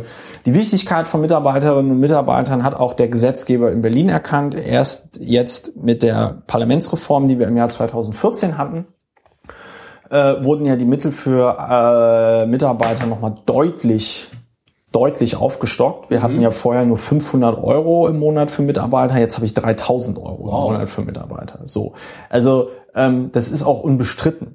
Im äh, Deutschen Bundestag ist das übrigens so, dass im Grundgesetz gar nichts zum Akteneinsichtsrecht äh, geregelt ist und die äh, Akteneinsicht ganz selbstverständlich auch von Mitarbeitern durchgeführt wird. Im Bundestag es sogar so ist, dass die Akteneinsichten dann teilweise ohne die äh, Abgeordneten stattfinden, sondern da einfach nur die Mitarbeiter hingehen und dann da eine Akteneinsicht wahrnehmen. Ja, warum auch nicht? Ja. Die Mitarbeiter, die werden ja auch Verschwiegenheitserklärungen so, unterschreiben. Genau. Und der Punkt ist halt, die Realität sähe dann ja so aus, ich rede, äh, ich schaue mir solche Akten an und rede dann mit meinem Mitarbeiter irgendwie drüber, wie weltfremd ist das? Ja, so. Also äh, das ist halt total schnulli. Deswegen habe ich halt, wie selbstverständlich gesagt, ich nehme halt meine Mitarbeiterin mit. Meine Mitarbeiterin meine Mitarbeiterin war auch mal bei einer anderen Akteneinsicht, als wir die Vertragsunterlagen für den Staatstrojaner uns angeguckt haben, Ja. war die auch dabei. So, das heißt, äh, ich bin davon ausgegangen, das ist jetzt alles gar kein Problem. So war es aber. So, dann habe ich also gesagt, so ja gut, also äh, äh, dann überdenkt das doch noch mal. Ja, das war ein Fehler, das gemacht zu haben, aber weil das halt einfach Zeit gekostet hat und der Senat sich dann wieder monatelang Zeit gelassen hat, da zu irgendeiner Entscheidung zu kommen. Ähm, ich habe auch da mit, mit, mit, mit, mit Leuten aus der Innenverwaltung irgendwie telefoniert und habe denen gesagt, Kinder, guck doch mal, ihr könnt jetzt, es gibt jetzt zwei Möglichkeiten, ja. Es gibt jetzt zwei Möglichkeiten. Entweder äh, ihr lasst mich und meine Mitarbeiterin das jetzt angucken, Mhm. äh, oder ich verklag euch. Ja. Wenn ich euch vom Verfassungsgericht verklage, gibt es zwei Möglichkeiten. Entweder ich äh, gewinne, dann darf ich meine Mitarbeiterin mitnehmen, dann darf nicht nur ich meine Mitarbeiterin mitnehmen, sondern dann dürfen alle 149 Abgeordneten des Berliner Abgeordnetenhauses zukünftig ihre Mitarbeiter mitnehmen. Ja. ja? Oder ihr lasst mich jetzt und dann könnt ihr in Zukunft selber das noch so ein bisschen entscheiden. Ja. Ja, war denen egal. Habe ich halt verklagt. Warum? Weil die scheiße sind, weil die scheiße sind. Du hast hier kein, du Ja, hast ist keine, ja- nein, du hast keine, nein, nein, nein, nein, nein. Du hast keine, du hast keine Vorstellung, wie schlecht genau, wie schlecht genau die Truppe da vom Henkel ist. Du hast dir, Oh. Du hast keine Vorstellung. Auf welcher Ebene, also auf welcher Ebene in der Hierarchie dieser Ja, der, Innenverwaltung ja, der, ja, das ist die, die, die, politische Führung, der Senator, sein Staatssekretär, Ja. da sein Büroleiter und dann dann noch irgendwelche Grundsatzreferenten. Das sind ja alles irgendwelche Jungs von der Jungen Union. Das heißt, die Beamten darunter, denen ist das egal. Die machen nur Ja, die sind die, man muss, man muss dazu sagen, dass die Innenverwaltung schon auch ähm, eher so eine ähm, eher so eine äh, äh, eher so eine vorsichtige Verwaltung ist. Ja. Das heißt, es sind schon eher so Leute, die sich eher immer so ein bisschen in die Hose machen. Ähm, und die defensiv sind immer. Aber äh, dass die natürlich auch das machen, was da politisch gewünscht ist. Ja. Das sind ja auch Befehlsempfänger. Ja. Und wenn du denen sagst, ja, hier komm, genehmigt dem Lauer das, schick dem sofort eine Dings, dann machen die das auch. Jetzt sagst du, da sitzen halt alles Leute von der Jungen Union. Das reicht mir als Begründung nicht dafür, dass die so verzögern. Also was, Ja, was ist die, da? die sind scheiße im Kopf. Die haben einfach nur keinen Bock auf Opposition. Die haben Oder- keinen Bock auf Opposition. Die haben keinen Bock darauf, dass ich mir die Akten angucke, dann feststelle, oh, ist ja gar nicht so toll mit den KWOs. Ja. Und dann noch einen Antrag stelle, wo ich sage, ich habe mir das jetzt übrigens angeguckt, was da mit den KWOs passiert, ist so Riesensauerei. Das heißt, die wünschen sich Untertanen auch im Abgeordnetenhaus. Ja. Und sind ja auch nichts anderes gewohnt. Ja. Also ich meine, das ist ja auch der Witz. Also was ich dann so festgestellt habe, ist, dass sich auch andere Fraktionen, andere Abgeordnete immer wieder die Frage gestellt haben, hm, sollen wir mal vielleicht wegen sowas irgendwie klagen? Aber keiner hat sich halt getraut, weil sie Angst hatten zu verlieren. Ja. Ja. Äh, Und dann so, also weißt du, das, das, das ärgert mich halt selber. Also ich bin halt so jemand, ich denke mir halt so, ey, nichts zu verlieren. Ne? So, ich mache das jetzt hier und äh, da muss es halt auch klatschen. Und ähm, wenn, wenn, wenn, wenn du aber nur so, so, so, so, so, ja, so Leute im Parlament sitzen hast, die dann vielleicht manchmal selber gar nicht wissen, warum sie da überhaupt drin sitzen, dann ist das halt so ein bisschen doof, ne? Und ähm, das sind die halt auch nicht gewohnt, selbstbewusste Abgeordnete. Und äh, ich mache das aber, mir macht das, mir macht das Spaß. Und äh, wir haben dann ja auch vom Verfassungsgericht Recht bekommen. Ja, es war eine sehr lustige mündliche Verhandlung. Ich habe nochmal ein Eingangsstatement abgegeben, in dem ich erklärt habe, warum das für mich so wichtig ist, dass ich bei meiner Arbeit äh, eine juristisch ausgebildete Mitarbeiterin mitnehme. Ähm, dann hat die Gegenseite, der Anwalt, der war nicht so gut. Das war der Herr Finken, Finkelnburg, der war ähm, selber Mitglied des Abgeordnetenhauses und auch Richter am Verfassungsgerichtshof. Ist aber halt schon 80 und vielleicht nicht mehr so ganz der fitteste. Und sagte dann so vor Gericht auch so, ja, wenn der Herr Lauer die Akten nicht versteht, dann hat er halt Pech, dann soll er sich irgendein anderes Gebiet suchen. Das kam, glaube ich, beim Gericht nicht so gut an. Ja, das kam nicht so gut rüber. Wie hat dann die Innenverwaltung darauf reagiert? Haben die überhaupt reagiert? Also Worauf? äh, da als nächstes, also ich würde erwarten, dass die dann, wenn das Verfassungsgericht sagt, so der Lauer darf das, Ja. dass sie dir dann andere Knüppel in die zwischen die Beine Ja, ja, ja, ja, ja, ja, krank ja, ja, melden, ja, ja, äh, ja, ja, machen sie auch, machen sie auch, machen sie auch. Ich habe ja Henkel im Plenum gefragt, äh, äh, was er jetzt so gedenkt, als Wiedergutmachung zu tun. Äh, da hat er halt einfach irgendwie gelogen und das so äh, dargestellt, so nach dem Motto, ich wäre halt irgendwie zu doof, eine Akteneinsicht zu beantragen und so, ja. Und ähm, jetzt ist es halt so, ähm, durch den Sieg vor Gericht äh, bin ich halt auch einfach ein bisschen Forscher geworden und beantrage halt Akteneinsicht nicht, sondern mache die halt einfach geltend. Weil das ist halt Ja, das war die Recht. Nummer, wo sie dich neulich ja, ja, rausgeschmissen das ist hat. halt, das ist halt ein Recht, ne? Das ist ein Recht. Ja.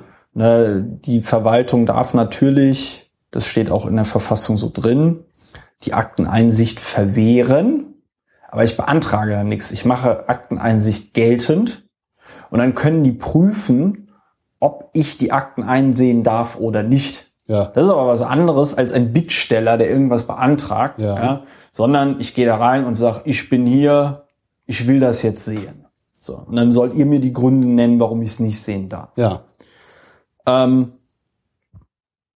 und der Witz ist halt, am Ende des Tages gibt es halt, glaube ich, nichts, was ich nicht einsehen dürfte. Ähm, außer so Akten, das steht aber auch in der Verfassung drin, wo es so um exekutives äh, Eigenverantwortung geht. Also wenn der Senat innerhalb seiner Beratung zu irgendeinem Gegenstand noch keinen einheitlichen Beschluss gefasst hat oder Ja. so, dann darf ich nicht in die Meinungs- und Willensbildung irgendwie eingreifen. So, und ähm, dann ist das halt so, dass ich jetzt die Akteneinsichten immer geltend mache. Ja, schicke ich denen so eine Mail, hiermit mache ich äh, Akteneinsicht nach 45 Absatz 2 Verfassung von Berlin geltend. Bezüglich, dann nenne ich die Sachen, die ich sehen will und dann nenne ich denen halt eine Frist. Sage ich halt, ich komme dann und dann vorbei und erwarte, dass ich dann die Akten einsehen kann. Und das ist dann der Moment, wo beim Pförtner ein Zettel klebt, auf Ja. dem steht, Lauer rausschmeißen. Genau, ja, genau. So war das. So war das. Dürfen die das? Nein, nein, natürlich nicht. Das wird auch noch ein politisches Nachspiel haben. Ich werde da eine sehr lustige kleine Anfrage schreiben. Ähm, letzte, letzte, also erstens ist es so, sie gehen jetzt dazu über oder sind dazu übergegangen, mir jeden, jedes Mal, wenn ich so eine Akteneinsicht geltend zu machen, äh, jedes Mal, wenn ich so eine Akteneinsicht geltend mache, einen Brief zu schicken, Ja. Wo drauf steht, ja, Herr Lauer, wir machen das jetzt, wir bearbeiten das jetzt. Die Bearbeitung wird aber voraussichtlich mindestens zwei Wochen dauern. Das akzeptiere ich nicht. Wenn Sie mir nicht das Verfahren nennen, Ja. ja. und mir aus dem Verfahren heraus begründen können, warum es zwei Wochen dauert, Einen Ordner aus dem Schrank zu ziehen. einen Ordner aus dem Schrank zu ziehen und zu sagen, hm, darf der Herr Lauer das jetzt sehen oder nicht? Hm. So, ja. Also, d- d- d- verarschen kann ich mich halt selber, ne? Die Innenverwaltung hat irgendwie tausend von Mitarbeitern. Ja, dann muss das da halt irgendwie mal zacki gehen. Ja, so, also, es kann ja nicht sein. Hast du, hast du da Mitstreiter aus den anderen Fraktionen? Ähm, weil ja, eventuell nö, erstmal so jetzt im Moment nicht. Schade eigentlich, weil es wäre ja vielleicht mal ganz schön zu sehen, ob das, da- dass das, ob das ein Problem ist, dass der Abgeordnete Lauer hat, oder Ja. ob das ein Problem ist, dass alle Nein, Abgeordneten. das haben alle, das haben alle, das haben alle, das haben alle, das ist ganz, das ist ganz klar. Das ist ganz klar. Ähm, ich, äh, das ist ganz klar, weil die halt für alle Akten das dann immer wieder einzeln irgendwie prüfen und so. Und, ja, und äh, das ist halt, ähm, das lasse ich mir halt nicht gefallen und so kam das dann zuletzt am Freitag, weil die haben mir dann auch so, ich wollte halt diese Videos, die ich heute gesehen habe, wollte ich halt letzte Woche Freitag schon sehen. Ne? Da habe ich denen dann einfach geschrieben, ja, das ist ja schön, dass ihr irgendwie der Meinung seid, das dauert mindestens äh, zwei Wochen. Aber ihr habt ja geschrieben, voraussichtlich. Und wenn ich jetzt von euch nichts mehr höre, gehe ich einfach davon aus, dass der Termin am 19., äh, äh, nee, am 9., was war das doch, der 19.? Nee, das war der 22.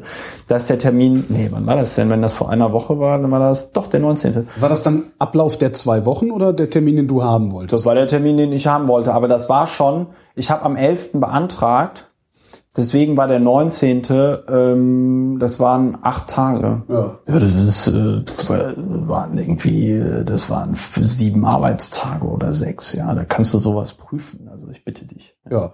So. Es sei denn, es sei denn, du bist der total chaotische Laden, in dem nichts funktioniert, noch nicht mal die Ablage. Ja. Wie beim Lageso. Wie beim Lagi so. Ja, ja, genau. Nee. Aber so, und dann habe ich denen einfach gesagt, so hier, Kinder, äh, ich will das jetzt sehen. Und wenn ich von euch nichts anderes höre, dann äh, komme ich da halt. Und dann war ich halt auch wie angekündigt da und habe dann äh, beobachten können, dass es da in der Pforte so ein Zettel hing, wo drauf steht, es waren sogar zwei Zettel, wo halt drauf steht, so ja, Herr Lauer wird hier in den nächsten Tagen ein paar Mal vorbeikommen und irgendwie sagen, dass er einen Termin hat. Er hat keinen Termin, Herr Lauer ist abzuweisen. Herr Lauer ist unter keinen Umständen äh, Zutritt zum Dienstgebäude zu gewähren. Ja. Das war ganz geil. Und dann habe ich halt der Frau irgendwie gesagt, so der Pförtnerin, so ja, ich würde diesen Zettel mal gerne fotografieren. Ja. Die hat mich davor schon so angemacht und ich wusste gar nicht, was ist denn jetzt hier los? Und das wirkte auch so einstudiert. Und dann habe ich mir so gedacht, was ist denn los? Und dann habe ich diesen Zettel gesehen, dann war mir irgendwie klar, okay, gut, die hat Ordre de Mufti gekriegt und ähm, also das ist ja bei so bei, bei so Pförtnern, das sind ja auch so ganz arme Menschen.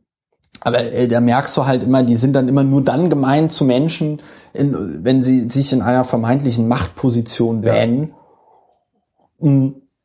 Das heißt, irgendjemand hat denen gesagt, das ist jetzt erlaubt. So. Und dann ähm, habe ich gesagt, super, diesen Zettel hätte ich mal gerne, beziehungsweise äh, den soll sie mal mir geben, damit ich ihn fotografieren kann und so. Und dann so, nein. Und dann hat die den wirklich so abgehangen wie so ein, wie so ein kleines Kind, das man so beim Schummeln erwischt hat oder so. So, hm, welcher Zettel?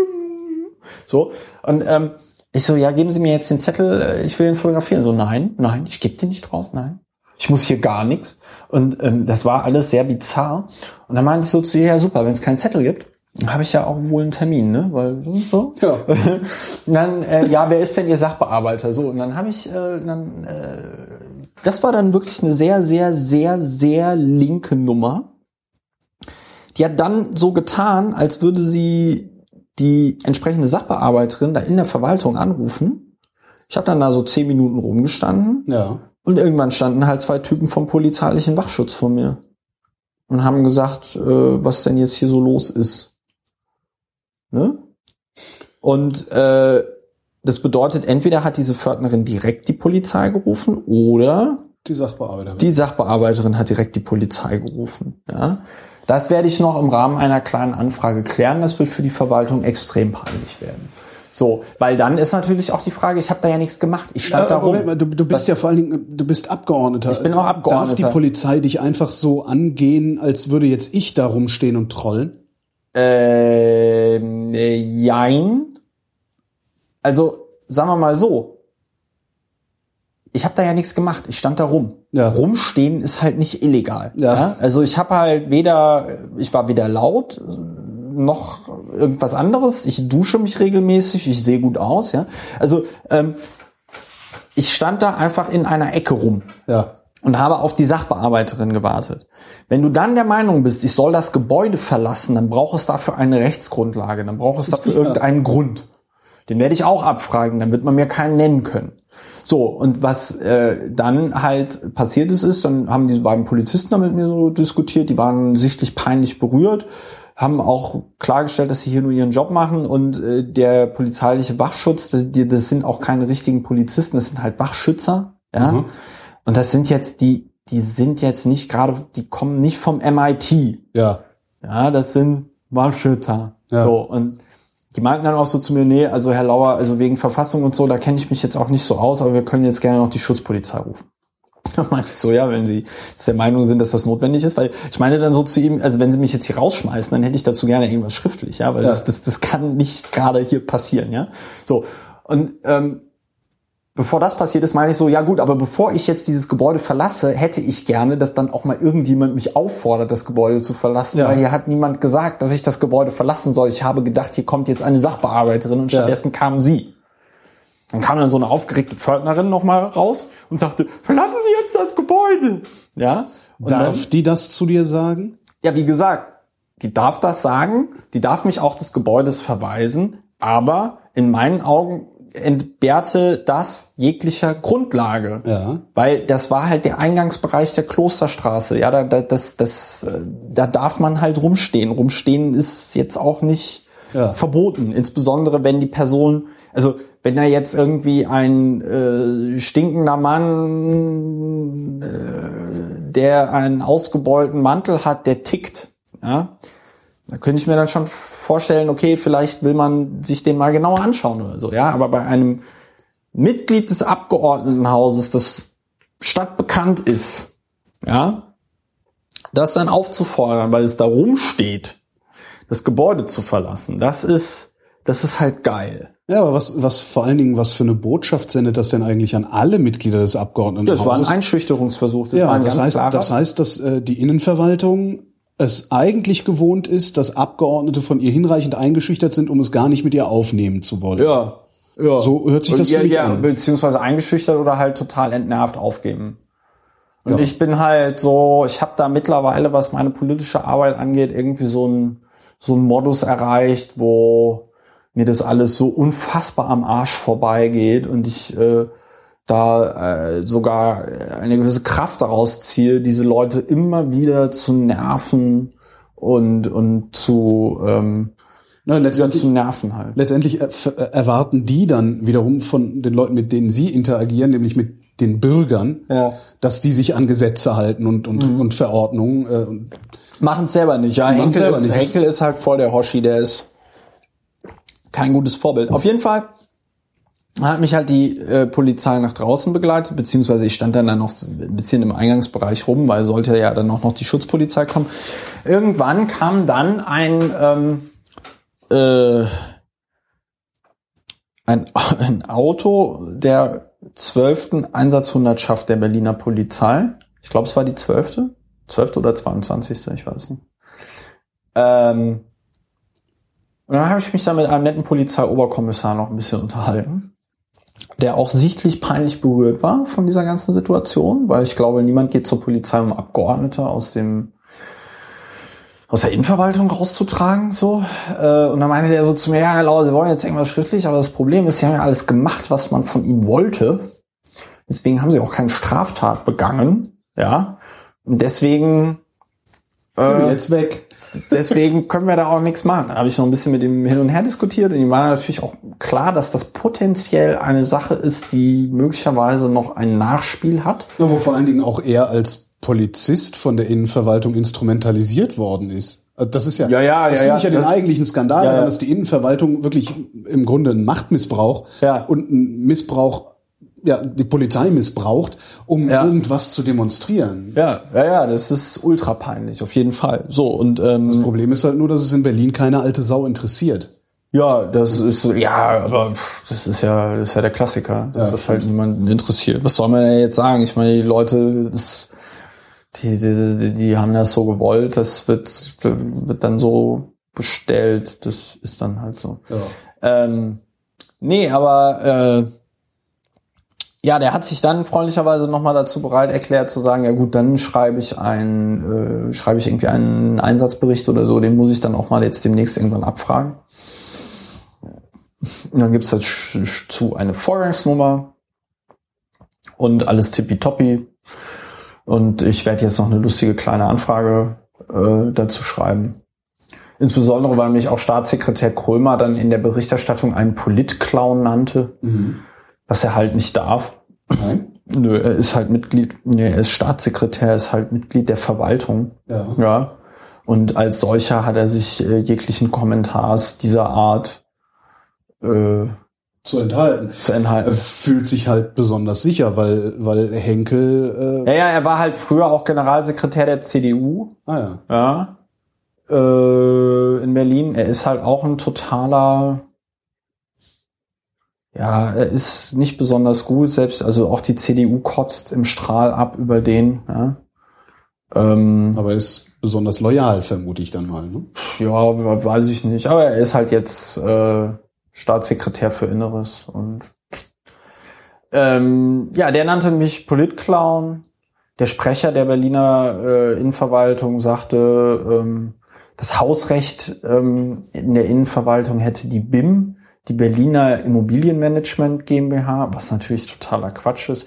Das wird aber alles richtig lustig, weil all diese Sachen werde ich noch in einer Anfrage abfragen. Und Dann werden wir uns einen Tag drauf im Tagesspiegel lesen und danach wählen wir dann doch wieder alle CDU. Ja, ja, ja, genau. Ja, ja, ja, ja. Das ist schon so der Ablauf. Ja. So, so muss das sein, ja. Aber so ist es halt. Wenn die Leute das so wollen, dann, dann kriegen sie das, was sie bestellen. Dieses Jahr wird neu bestellt. Ähm, Ja. Ist Henkel danach wieder Innensenator? Nein. Nein? Doch, also jein. Also, äh, nee, ich glaube, in Berlin reicht es im Moment für Rot-Rot-Grün. Ja. Aber wird die SPD das machen? Ja, das Problem sind die Grünen. Also äh, mit, den, mit, mit der PDS, äh, mit, den, mit den Linken kannst du sofort eigentlich Ja. regieren. Die haben auch Ähm, genug Erfahrung damit mittlerweile. Genau, die haben auch, die haben auch zehn Jahre Erfahrung. Die sind auch, sag ich mal, die, die Linke in Berlin, die sind halt schon auch sehr kadermäßig so drauf. Ja, Aber es sind eigentlich sind es eher pragmatisch. Also ich habe die ja, pragmatisch ja, die, genau, die sind, ja, ja, die sind, regiert haben. die, die sind, ja, ja, die sind, die sind auch sehr pragmatisch. So, das Problem ist halt, dass die Grünen, äh, dadurch, dass sie halt 30 Jahre in der Opposition waren, das stimmt nicht ganz. das, ja, die werden in 30 Jahren, waren die insgesamt Mainzer Straße, sag ich. zweieinhalb, ja, dann waren die, in dann waren die zweieinhalb Jahre mal in der Regierung. Ja, wegen denen haben wir nicht die U5 bis nach Tegel. Und Ja. äh, wir haben wegen denen haben wir nicht die U5 bis nach Tegel und wir haben wegen denen nicht das zweite Terminal in Tegel. Ja, Allerdings waren das die Grünen der 80er, wobei die sich wahrscheinlich auch kaum unterscheiden. ja, das sind halt auch einfach alles Vollidioten. So und ähm, ja gut, und, und, und die Grünen sind aber, glaube ich, insgesamt so von ihrer Verfasstheit nicht besonders regierungs, regierungsfähig. Das ist ja auch der Grund, warum Wobereit dann die äh, die Verhandlung relativ schnell abgebrochen hat. Ja, äh, das wird spannend. Wie sollen sie es lernen, wenn sie nicht mal rankommen? Ne? Ja, gut, so aber sagen wir mal so, das könnte natürlich schon sein, dass, dass, das, dass die das mit Rot-Rot-Grün hier ähm, versuchen, nachdem das in Thüringen ja auch funktioniert. Und äh, ja, dann äh, ist Frank Henkel wieder in der Opposition und kann wieder rumkrakehlen. Wer wird nach der Abgeordnetenauswahl im Herbst dieses Jahres wer wird den Job machen, den ihr oder ein Teil deiner Fraktion. Mein Job wird Zeit niemand Nämlich diese, diese, zu versuchen, da wirklich Transparenz reinzubringen in diesen ganzen, in diesen ganzen Wahnsinn. Ja, äh, niemand. Das wird aufhören. Also das Ja. war ein, ein, ein kurzes Aufflackern, Ja. das jetzt, wo, wo die, wie nennt man das denn, wo die Flamme jetzt langsam erlischt, sozusagen. Ja, pf, weiß ich nicht. Aber äh, meine Arbeit wird natürlich niemand anders äh, machen. Warum nicht? Ja, weil man schon auch ein bisschen wahnsinnig sein muss. Und weil die anderen alle noch was zu, äh, glauben, was zu verlieren zu haben, kann das sein? Ja, ja, aber das meine ich. Weil, weil du machst dich ich ja gerade, ich du machst dich ja gerade unbeliebt. ja, Ne?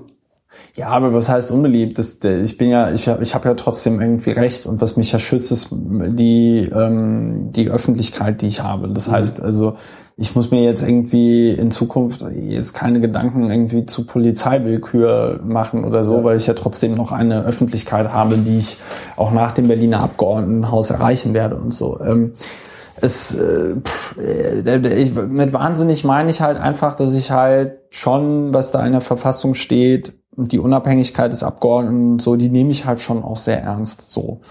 Und ähm, ich bin halt auch der Meinung, dass halt eine Demokratie eben nur dann funktioniert, wenn dieses ganze System, so wie man es sich mal ausgedacht hat, mit seinen Checks and Balances, ähm, wenn das auch wirklich gelebt wird. Und Ja. ähm, es gehört halt zu meiner Jobbeschreibung als Oppositionsabgeordneter dazu, unbequem zu sein und ähm, die Verwaltung halt zu nerven und weil ich halt Innenpolitiker bin, muss ich halt die Innenverwaltung nerven. So und das mache ich halt auch.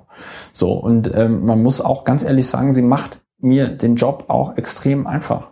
Ja, wenn man mir diese ganzen Stimmt, die Akteneinsichten und den ja. ganzen Kram einfach gewähren würde, ja, Ja. wenn dieser, wenn dieser, wenn dieser, wenn dieser Krömer, ja, einfach eine Mail geschrieben hätte, nein, Herr Lauer, kommen Sie am 19.02. nicht vorbei, ja. Ich meine, das war in Berlin in allen Zeitungen, die haben den in der Abendschau, haben die meine Tweets vorgelesen, ja. Ey, Ich meine, der Henkel hat sich so zum Obst gemacht, der wird jetzt demnächst, der wird ja nur noch aufs Brot geschmiert bekommen, ja, und wenn es Ihnen nicht gefällt, rufen Sie die Polizei oder was, ja. Ich meine, der ist ja eh schon eine Lachnummer gewesen. Das wäre jetzt meine halt- Frage. Nimmt den überhaupt noch irgendjemand Nein, ernst? Also der nein, ist doch. nimmt- ich habe die ganze Zeit, also ich habe ja seit seit ein paar Monaten ein Tageszeitungsabonnement, Oh. was ich irgendwie sehr angenehm finde. Ja. Das stimmt gar nicht. Es ist ein, ich, das zweite Tages. Ich habe seit vielen Jahren ein Taz-Abonnement, ähm, die ich aber aus anderen Gründen lese. Also nicht um über Innenpolitik oder oder Ja. Bundespolitik informiert zu werden. Ähm, also ich lese halt den Tagesspiegel mittlerweile Ja. regelmäßig und ich habe das Gefühl, ich glaube, das habe ich sogar fast wörtlich da gelesen, dass der Henkel aus genau einem Grund Innensenator ist im Moment, damit die Koalition nicht platzt. Ja. Das heißt, der wird auch in der Koalition nicht für voll genommen. Der wird vermutlich im Von Senat niemandem. Der wird, der wird, glaube ich, von niemandem mehr für voll genommen. Wie ist es mit Müller? Heißt er so? Du meinst unseren, Re- kommt drauf an, wie du meinst. Den, äh, unseren regierenden, Er regierend gesagt. Verwaltenden. Äh, ja, Michael Müller wird, glaube ich, schon äh, ernst genommen. Der wird halt vor allen Dingen deswegen ernst genommen, weil er alle anderen Senatoren natürlich entlasten kann. Ähm, und weil äh, es sich ja jetzt so für die SPD natürlich auch ähm, rauskristallisiert, dass Michael Müller der Spitzenkandidat für die Abgeordnetenhauswahl 2016 sein wird. Was zeichnet Michael Müller aus? Warum sollte ich die SPD wählen, damit er, also warum sollte ich so wählen, dass der der nächste regierende Bürgermeister kann? Bei Wowereit hätte ich eine Antwort gewusst. Ähm, Äh, ja, also sagen wir mal so. ähm,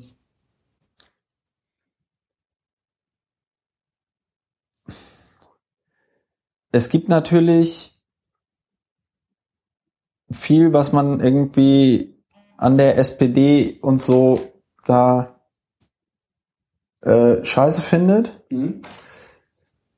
Aber ich glaube halt trotzdem noch, dass sie die einzige große Partei ist in Berlin, die halt regieren kann. Also ich glaube, also äh, da geht da geht's jetzt halt so nach Mehrheiten. Ne? Also was, was es geht rot-rot. Also was ich glaube, was niemand in Berlin möchte, ist, dass Frank Henkel oder Thomas Heilmann regierender Bürgermeister von Berlin. Also Frank Henkel. es will auch niemand Donald Frank, Trump als Frank. Frank Henkel, Frank Henkel ist halt das, das Lustige bei Frank Henkel ist, er ist so ein bisschen tragisch. Ja, also Frank Henkel glaube ich tatsächlich, dass der tief in seinem Herzen eigentlich ein ganz lieber Typ ist. Also, also so, so menschlich, ja. Ich Ja. glaube, mit dem könnte man echt so, ein Bierchen trinken, dann würde der möglicherweise auch mal so ein bisschen krude Ansichten über was auch immer sagen, ja, aber jetzt nicht so im Sinne einfach, weißt du, es gibt so so verklemmte Konservative, weißt Ja, du, wo du dir auch ja. so denkst, ey, komm, mach dich doch einfach mal locker, ja, du bist doch eigentlich eigentlich bist du doch ganz okay, jetzt mach dich doch einfach mal locker und hör doch mal auf mit der mit der Scheiße, nimm doch mal einen Stock aus dem Arsch, ja. Also ich glaube, das ist Frank Henkel, das ist zumindest so mein Gefühl, ja. Und Thomas Heimann ist halt einfach gefährlich. Er ist ein richtig gefährlicher Mensch. Thomas, Thomas Heimann ist gefährlich. Der sollte nicht, nicht regierender Bürgermeister werden. Auf gar, was gar macht den so Fall. gefährlich? Also wo, wo- ich weiß Weil- mal nicht, weil so ich ganz, den was war der einfach- letzte Skandal? um Ich glaube, der macht, ich, ich, glaube, ich glaube, er macht dieses NLP, dieses neurolinguale neurolinguistische Programmierung. Ja, ja, ja. Und solche Leute zerschießen sich immer sehr erfolgreich ihren gesamten Wahrnehmungsapparat, ja. Ja, das Äh, ist ja auch völliger Blödsinn. Die sind, die sind, ja, aber es ist Blödsinn, aber leider funktioniert es anscheinend zu einem solchen Grad, dass man, wenn man sich dann da dieser Gehirnwäsche unterzieht, man dann so gaga ist, dass man die Welt überhaupt nicht mehr richtig Ja. wahrnimmt. So. Das ist auch meine Erfahrung, die ich und- mit NLP dann und- bisher und- hatte. Ja. Genau, und Thomas Heimann macht das, glaube ich. Ja. Das heißt, er sagt Dinge und ist und sie sind falsch, sie sind gelogen, aber Ja. er ist davon überzeugt, dass das so auch passiert ist. Bei der Gewaltschutzambulanz, wo ich halt weiß, dass der hinter den Kulissen alles getan hat, um das zu behindern, hat er, Warum? Weil er scheiße ist. Ach so. Ähm, weil äh, ja, weil er auch möglicherweise der Opposition da keinen Sieg zugestehen möchte. Es ist ja so, wir haben ja lange nicht mehr gepodcastet, dass die Gewaltschutzambulanz jetzt mit dem neuen Haushalt fast voll finanziert ist. Geil. 700, ich glaube über 750.000 Euro kriegen die jetzt jedes Jahr. Wie viel bräuchten Sie? Äh, 1,2. Aber es wird innerhalb der Sprechzeiten, die es geben wird, eine anonyme, beziehungsweise es heißt ja jetzt vertrauliche, vertrauliche Spurensicherung geben. Das heißt. Oppositionsarbeit, ja, wenn man so ein richtig geiler Oppositionsabgeordneter ist, lohnt Das sich hätte schon. ich jetzt, das, das, hätte- das Gezappel hätte ich jetzt gerne Ja. als Wein Also als- zum Teasern. ähm, und auf jeden Fall, äh, Gewaltschutzambulanz gibt's jetzt. Und dann hat er ohne, ohne Scheiß in den, in den, ähm, in den, ähm, ah, leck mich, äh, in den Haushaltsberatungen hat er gesagt, ja, 2013, da wäre er ja einsamer Rufer im Walde gewesen, der sich für die Gewaltschutzambulanz eingesetzt hat. Und er hätte jetzt dafür gekämpft, dass die mehr Geld bekommt. Was natürlich totaler Quatsch ist, weil im Haushalt standen irgendwie 100.000, nee, standen 70.000 Euro mehr drinne. Ja. Und weil die SPD halt gesagt hat, äh, ja, okay, Gewaltschutzambulanz ist geil, machen wir, ja, gab's halt mehr Kohle. Ja. So. Das ist der Grund. Nicht, weil Heimann da irgendwas gemacht hat, aber Heimann sitzt dann da, ohne mit der Wimper zu zucken und erzählt das und ist dann in diesem Moment, glaube ich, auch einfach fest davon überzeugt, dass es so war, dass er damals einsamer Rufer im Walde war, ja, und dass äh, er ja immer dafür gekämpft hat und so. Und es stimmt halt einfach nicht. Es ist, es ist gelogen. So. Und ähm, Thomas Heimann ist gefährlich. Ähm, das bedeutet, wenn man möchte, dass Berlin nicht komplett auseinanderfliegt, sollte man SPD oder äh, auch die Linke wählen, weil das in meinen Augen die einzigen beiden Parteien sind momentan, die Berlin wirklich äh, regieren können. Worauf ich mit meiner Frage eigentlich hinaus wollte, ist tatsächlich die Person Michael, Michael Müller. Ja, das aber ich kurz wirklich verwirrt. Ich, ich glaube, Es- was, was kann der? Wofür steht der? Was, Ich weiß nicht, was gesagt, der- Bei also- wusste ich, das ist ein Aktenfresser, Ja, eine gute ich- Stimmung ja, äh, also- nach außen. ich, ich kann das, ich kann das ehrlich gesagt bei Müller noch nicht so richtig bewerten. Ich weiß aber, dass er zumindest im Moment da in der SPD unangefochten auf Platz eins steht, was ja schon mal gut ist. Äh, sowohl Jan Stöß als auch irgendwie Rat Saleh, äh, die da ja so ein bisschen in der Schonung standen, haben sich da jetzt wieder eingruppiert. Und ich meine, Stöß wird im nächsten Abgeordnetenhaus sein. Wenn die SPD dann an der Regierung ist, wird er entweder Senator oder Fraktionsvorsitzender. Ja. Ähm, und Saleh wird wahrscheinlich auch irgendwas. So. Das heißt, die sind ja auch erstmal alle so versorgt. Ja. Und ähm, Wie man das jetzt findet, ist jedem selber überlassen, aber es ist nun mal so, wie es ist. Der Grund, warum Demokratie so ist, wie sie ist, ist ja auch der, da bin ich jetzt mittlerweile auch wieder versöhnlicher geworden, ist ja auch der, dass die Leute sich nicht in demokratische Strukturen, sprich Parteien hineinbegeben, ja, und etwas Thema, daran ja. ändern. Ne? Also klar, du kannst die ganze Zeit sagen, öh, der, der, der, der Müller, der ist ja doof oder der Wohlreit, der ist ja doof, aber wenn du selber wirklich überhaupt nichts unternimmst, ja. um was daran zu ändern, noch nicht mal dadurch, dass du irgendwie eine andere Partei wählst, ja, dann äh, ist es halt so. Dann hast ja. du das so bestellt, dann wird das so gegessen. Und das kann man auch scheiße finden so. Und es gibt viel an diesen ganzen Leuten zu kritisieren. Ich äh, finde es auch nicht gut, wenn eine Partei, wie das jetzt bei der SPD dann der Fall ist, 15 Jahre am Stück regiert, dann würden sie halt, äh, wenn sie nächstes Mal wieder an der Regierung sind, 20 Jahre am Stück reg Berlin regieren. Ja. Das ist so ein Kohl-Effekt, ne? Von Helmut Kohl. Ja, das ist halt nicht gut. Ich meine, du siehst, was 25 Jahre CDU mit Sachsen gemacht haben. Ja. Auf der anderen Seite siehst du, was 15 Jahre SPD mit Berlin gemacht haben. Ja, also wenn jetzt hier irgendwie 15 Jahre die CDU am Ruder gewesen wäre, sähe Berlin bestimmt auch anders aus. Jo. So. Ähm, das heißt, klar, die SPD ist halt irgendwie nicht perfekt und man regt sich zu Recht irgendwie immer darüber auf, dass sie dann so umfällt, aber gut, ist halt die einzige Partei, die man hat und Linkspartei ist halt ähnlich, ja, also da hast du auch irgendwelche sektierenden Spinner und whatever.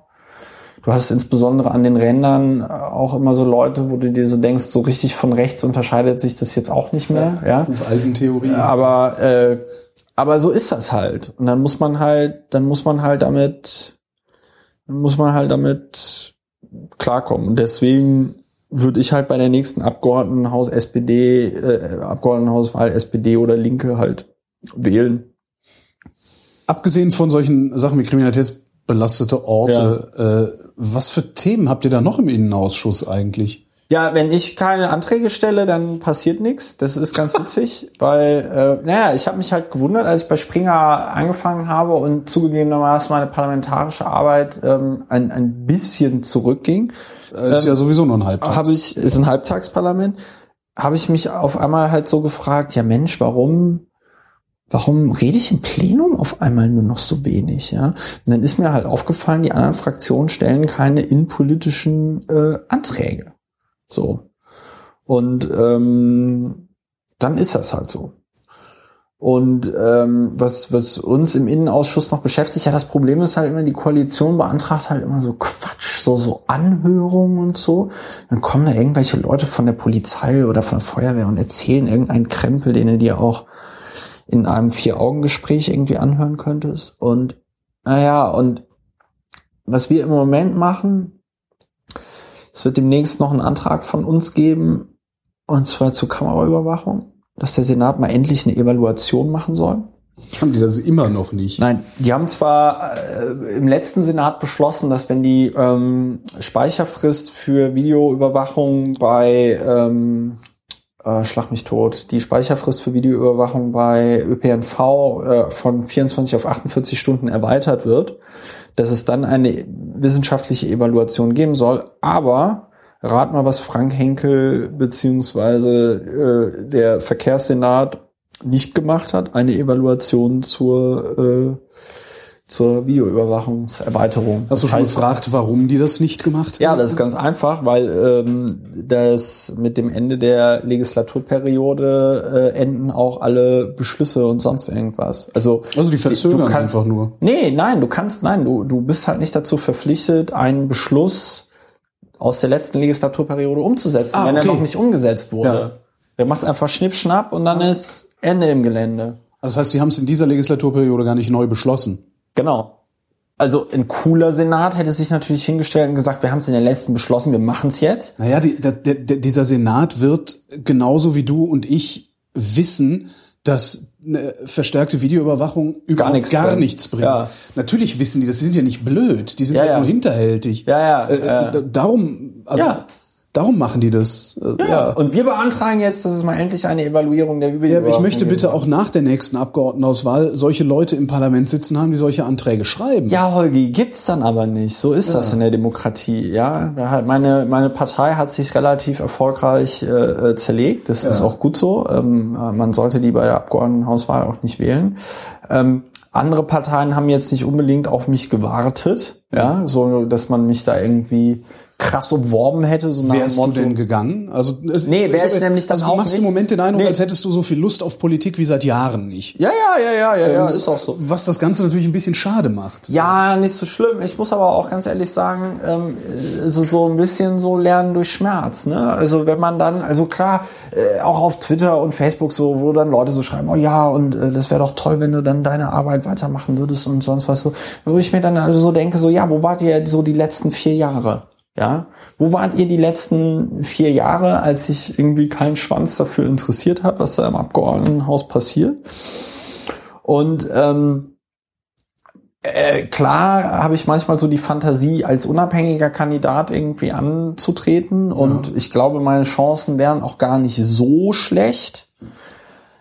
Ähm, das müsste ich mir aber auch dann an der Stelle irgendwie genau überlegen und ich müsste es mir auch ziemlich schnell überlegen, ähm, weil dann müsste ich auch ein Crowdfunding machen, weil ich einen entsprechenden Wahlkampf auch machen möchte, der dann wahrscheinlich schon äh, 10 oder 20.000 Euro äh, kosten würde. Ja, ähm, das müsste ich mir halt irgendwie Angenommen, du würdest das tun. Also angenommen, du wärst als Ja. unabhängiger Kandidat im nächsten Abgeordnetenhaus. ja Könntest du dann überhaupt den Job so machen, wie du ihn jetzt machst? Oder müsstest Fast. du dich einer Fraktion anschließen, Nee, die dich ich dann wieder ihn, behindern nee, nee, nee, nee, nee, ich könnte ihn fast so machen. Und zwar wi- witzigerweise hätte ich, wenn die Geschäftsordnung des nächsten Abgeordnetenhauses so bleibt wie dieses, ja,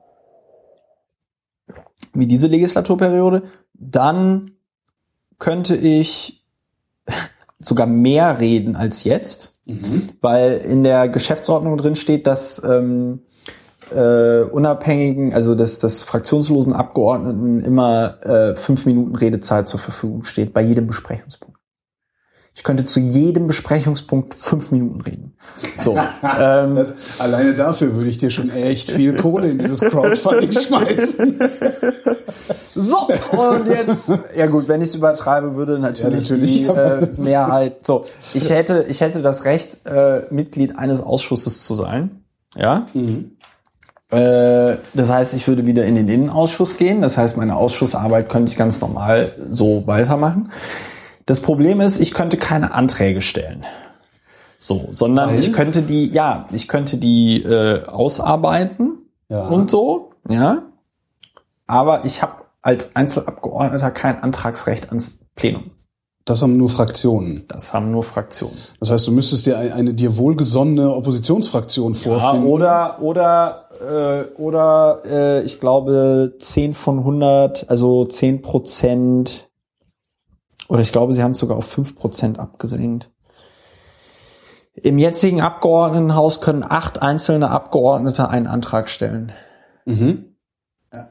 Und äh, welche acht sind das? Also wie wird festgelegt, welche acht das Ja, sind? acht beliebige. Also wenn, wenn sich acht Abgeordnete finden, Ach so, äh, verstehe Also, jetzt, okay, ein, also eine, Mehrheit von, ja, okay, verstehe. Eine, eine, genau, eine Fraktion, nein, nee, ja, jetzt verstehe ich das Missverständnis. Entweder stellt eine Fraktion einen Antrag oder acht Abgeordnete finden sich zusammen, machen ihren Otto drunter und stellen den Antrag ans Plenum. So, das geht. So, das würde bedeuten, als unabhängiger Kandidat oder als fraktionsloser Abgeordneter müsste ich entweder eine mir wohlgesonnene Fraktion suchen, die dann äh, diesen diesen äh, diesen Antrag für mich einbringt, oder ich müsste mir sieben andere Abgeordnete suchen. Müsste diese Fraktion, wenn sie deinen Antrag einbringt, auf ihre eigenen Anträge verzichten? Also müssten sie selber welche Plenum dann, zurückstellen? ja. Ja, wobei, also ist es ist ja immer die Frage, willst du, dass es dann im Plenum besprochen wird oder nicht? Ähm, die eine Fraktion kann 5000 Anträge pro Plenarsitzung einreichen, aber man darf immer nur, wir, wir, wir dürfen immer nur, ich glaube, jede Fraktion hat eine Priorität und dann nochmal zwei Zugriffe. Das heißt, Okay. effektiv kann jede Fraktion drei Themen setzen. Bei fünf Fraktionen ist das der viel Tag- und dann Tag ist der Tag dann auch irgendwann mal rum. So. Äh, Wie realistisch schätzt du ein, sieben weitere Abgeordnete für einen beliebigen Antrag Ja, das kannst du knicken, weil es gibt halt die Fraktionsdisziplin und jeder, der dann noch irgendwie was wählen will, äh, werden will, der würde das dann ähm, ablehnen. Also der würde dann sagen so, nee, das kann ich nicht machen, weil das geht dann. Also äh, natürlich könnte man in der Opposition das einfacher machen, diese Abgeordneten finden, aber selbst da wird es dann schwierig. Mal angenommen, wir bekämen Rot-Rot, Dann Grün müsstest du deine in Berlin. entweder in der CDU oder in der AfD genau. suchen. Oder äh, wenn die FDP noch reinkommt bei der bei der äh, bei der FDP. So Ja. ja, und dann dann wird's echt schwierig. Wobei wenn die äh, wenn wir Rot-Rot-Grün hätten, glaube ich, dass äh, dann sage ich mal eine Kooperation mit Rot-Rot-Grün als fraktionsloser Abgeordneter natürlich deutlich einfacher ist. Was hindert dich? Was als Fraktionslose, also als Einzelkandidat anzutreten, äh, im Moment nix. Ich muss mir das einfach überlegen. Ich müsste halt ein Crowdfunding machen. Ich müsste halt irgendwie Leute finden, die bereit wären, mir irgendwie also, weil nach oben gibt's halt keine Grenze, ne? Wenn ich einen Wahlkampf machen würde, dann würde ich halt wirklich einen berlinweiten Wahlkampf machen. Mhm. Ähm, damit auf die Leute, die dann in dem Wahlkreis wohnen, ein extremer Druck entsteht, mich zu wählen. Ja? Mhm. Ähm, das würde bedeuten, ich würde nicht nur den Wahlkreis komplett mit Wahlplakaten zuscheißen. Ja, also ich würde schon mal sagen, mindestens 5000 Euro für Plakate nur in dem Wahlkreis. Und dann würde ich nochmal sagen, okay, nochmal so 3000, 4000 Plakate an der U2 entlang, ja, Ja. äh, weil ich würde dann wieder in dem Wahlkreis hier äh, Pankow 8 antreten, das ist dieses ganze Gebiet um den Kolwitzplatz. Das, es geht um Direktmandat, ne, Ja. wäre das. Mhm. Äh, da, da würde ich antreten. Das ist äh, ein, ein, ein ähm, ähm, das ist deswegen interessant, weil da arbeiten, da arbeiten viele Medien und sonst was Fuzis. Ja. Es gab ja immer diese schönen Forsa-Umfragen, wer kennt wen. Als ich noch Fraktionsvorsitzender war, da kannten mich irgendwie fast 60 Prozent der Berlinerinnen und Berliner. Wobei man sich darauf im Zweifelsfall auch ein Eis backen kann. Aber ich glaube schon, dass, also ich glaube, ich werde öfter erkannt als angesprochen. Ja, so. Ähm, das bedeutet, die Leute würden mich kennen, was natürlich schon mal ein Vorteil ist. Und der Vorteil an dem Wahlkreis ist, der Typ von den Grünen, der da kandidiert, ist auf dem sicheren Listenplatz. Mhm. Ähm, und die Frau von der Linken, die dort kandidiert, ist auf dem sicheren Listenplatz. Und dass der Volker Ratzmann, der in diesem Wahlkreis war, nach relativ kurzer Zeit, also ich glaube knapp einem Jahr, schon aus dem Abgeordnetenhaus ausgeschieden ist. Ja, weil ihn die Grünen weggemobbt haben. Und da kann man natürlich schon auch nochmal sagen, so hier Kinder, also ähm, wählt doch einfach mal einen Abgeordneten, der, der, der fünf Jahre lang einfach äh, seine Arbeit macht und äh, die so geil macht wie der Lauer. Und ähm, das heißt, man könnte da schon einen lustigen Wahlkampf halt machen. Man könnte einen berlinweiten Wahlkampf machen. Ich würde natürlich äh, Geld auch für Werbung in der U-Bahn und so ausgeben wollen und so. Das heißt, nach Du oben, brauchst Personal, das nach- Plakate klebt. nach oben, nee, das, ich würde so Hohlkammerplakate kaufen. Naja, klar, aber irgendjemand muss die Dinge halt aufhängen gehen. Und wenn du keine Partei Ja, hinter aber da, hast, du aber halt da baue ich, aber da baue ich, da baue ich auf Freiwillige. Also es wird ja wohl, es wird ja wohl zehn mir treu ergebene Untertanen. Untertanen Sadukar geben, ähm, die ihr Leben für mich geben, um äh, diese Plakate aufhängen zu dürfen. Ähm, also sagen wir mal so, so ein Wahlkreis kriegst du auch mit, ja, also mit, mit sechs Leuten, mit zehn Leuten kriegst du den locker an einem Abend plakatiert. Ähm, ja, klar, ich bräuchte natürlich äh, Unterstützerinnen und Unterstützer, die auch im Wahlkampf irgendwie helfen. Das ist, glaube ich, irgendwie alles möglich. Ähm, ist halt so die Frage, ähm, läufst natürlich Gefahr, dass du dich damit auch lächerlich machst, ne? Weil wenn es schief geht, genau, das wenn ist halt, es schief ja, ja. geht, dann bist du auf, auf Jahre hinaus äh, verbrannt. Ja, und das ist halt, und das ist halt das ist halt der Punkt. Christopher Lauer, vielen Dank. Vielen lieben Dank, Holger.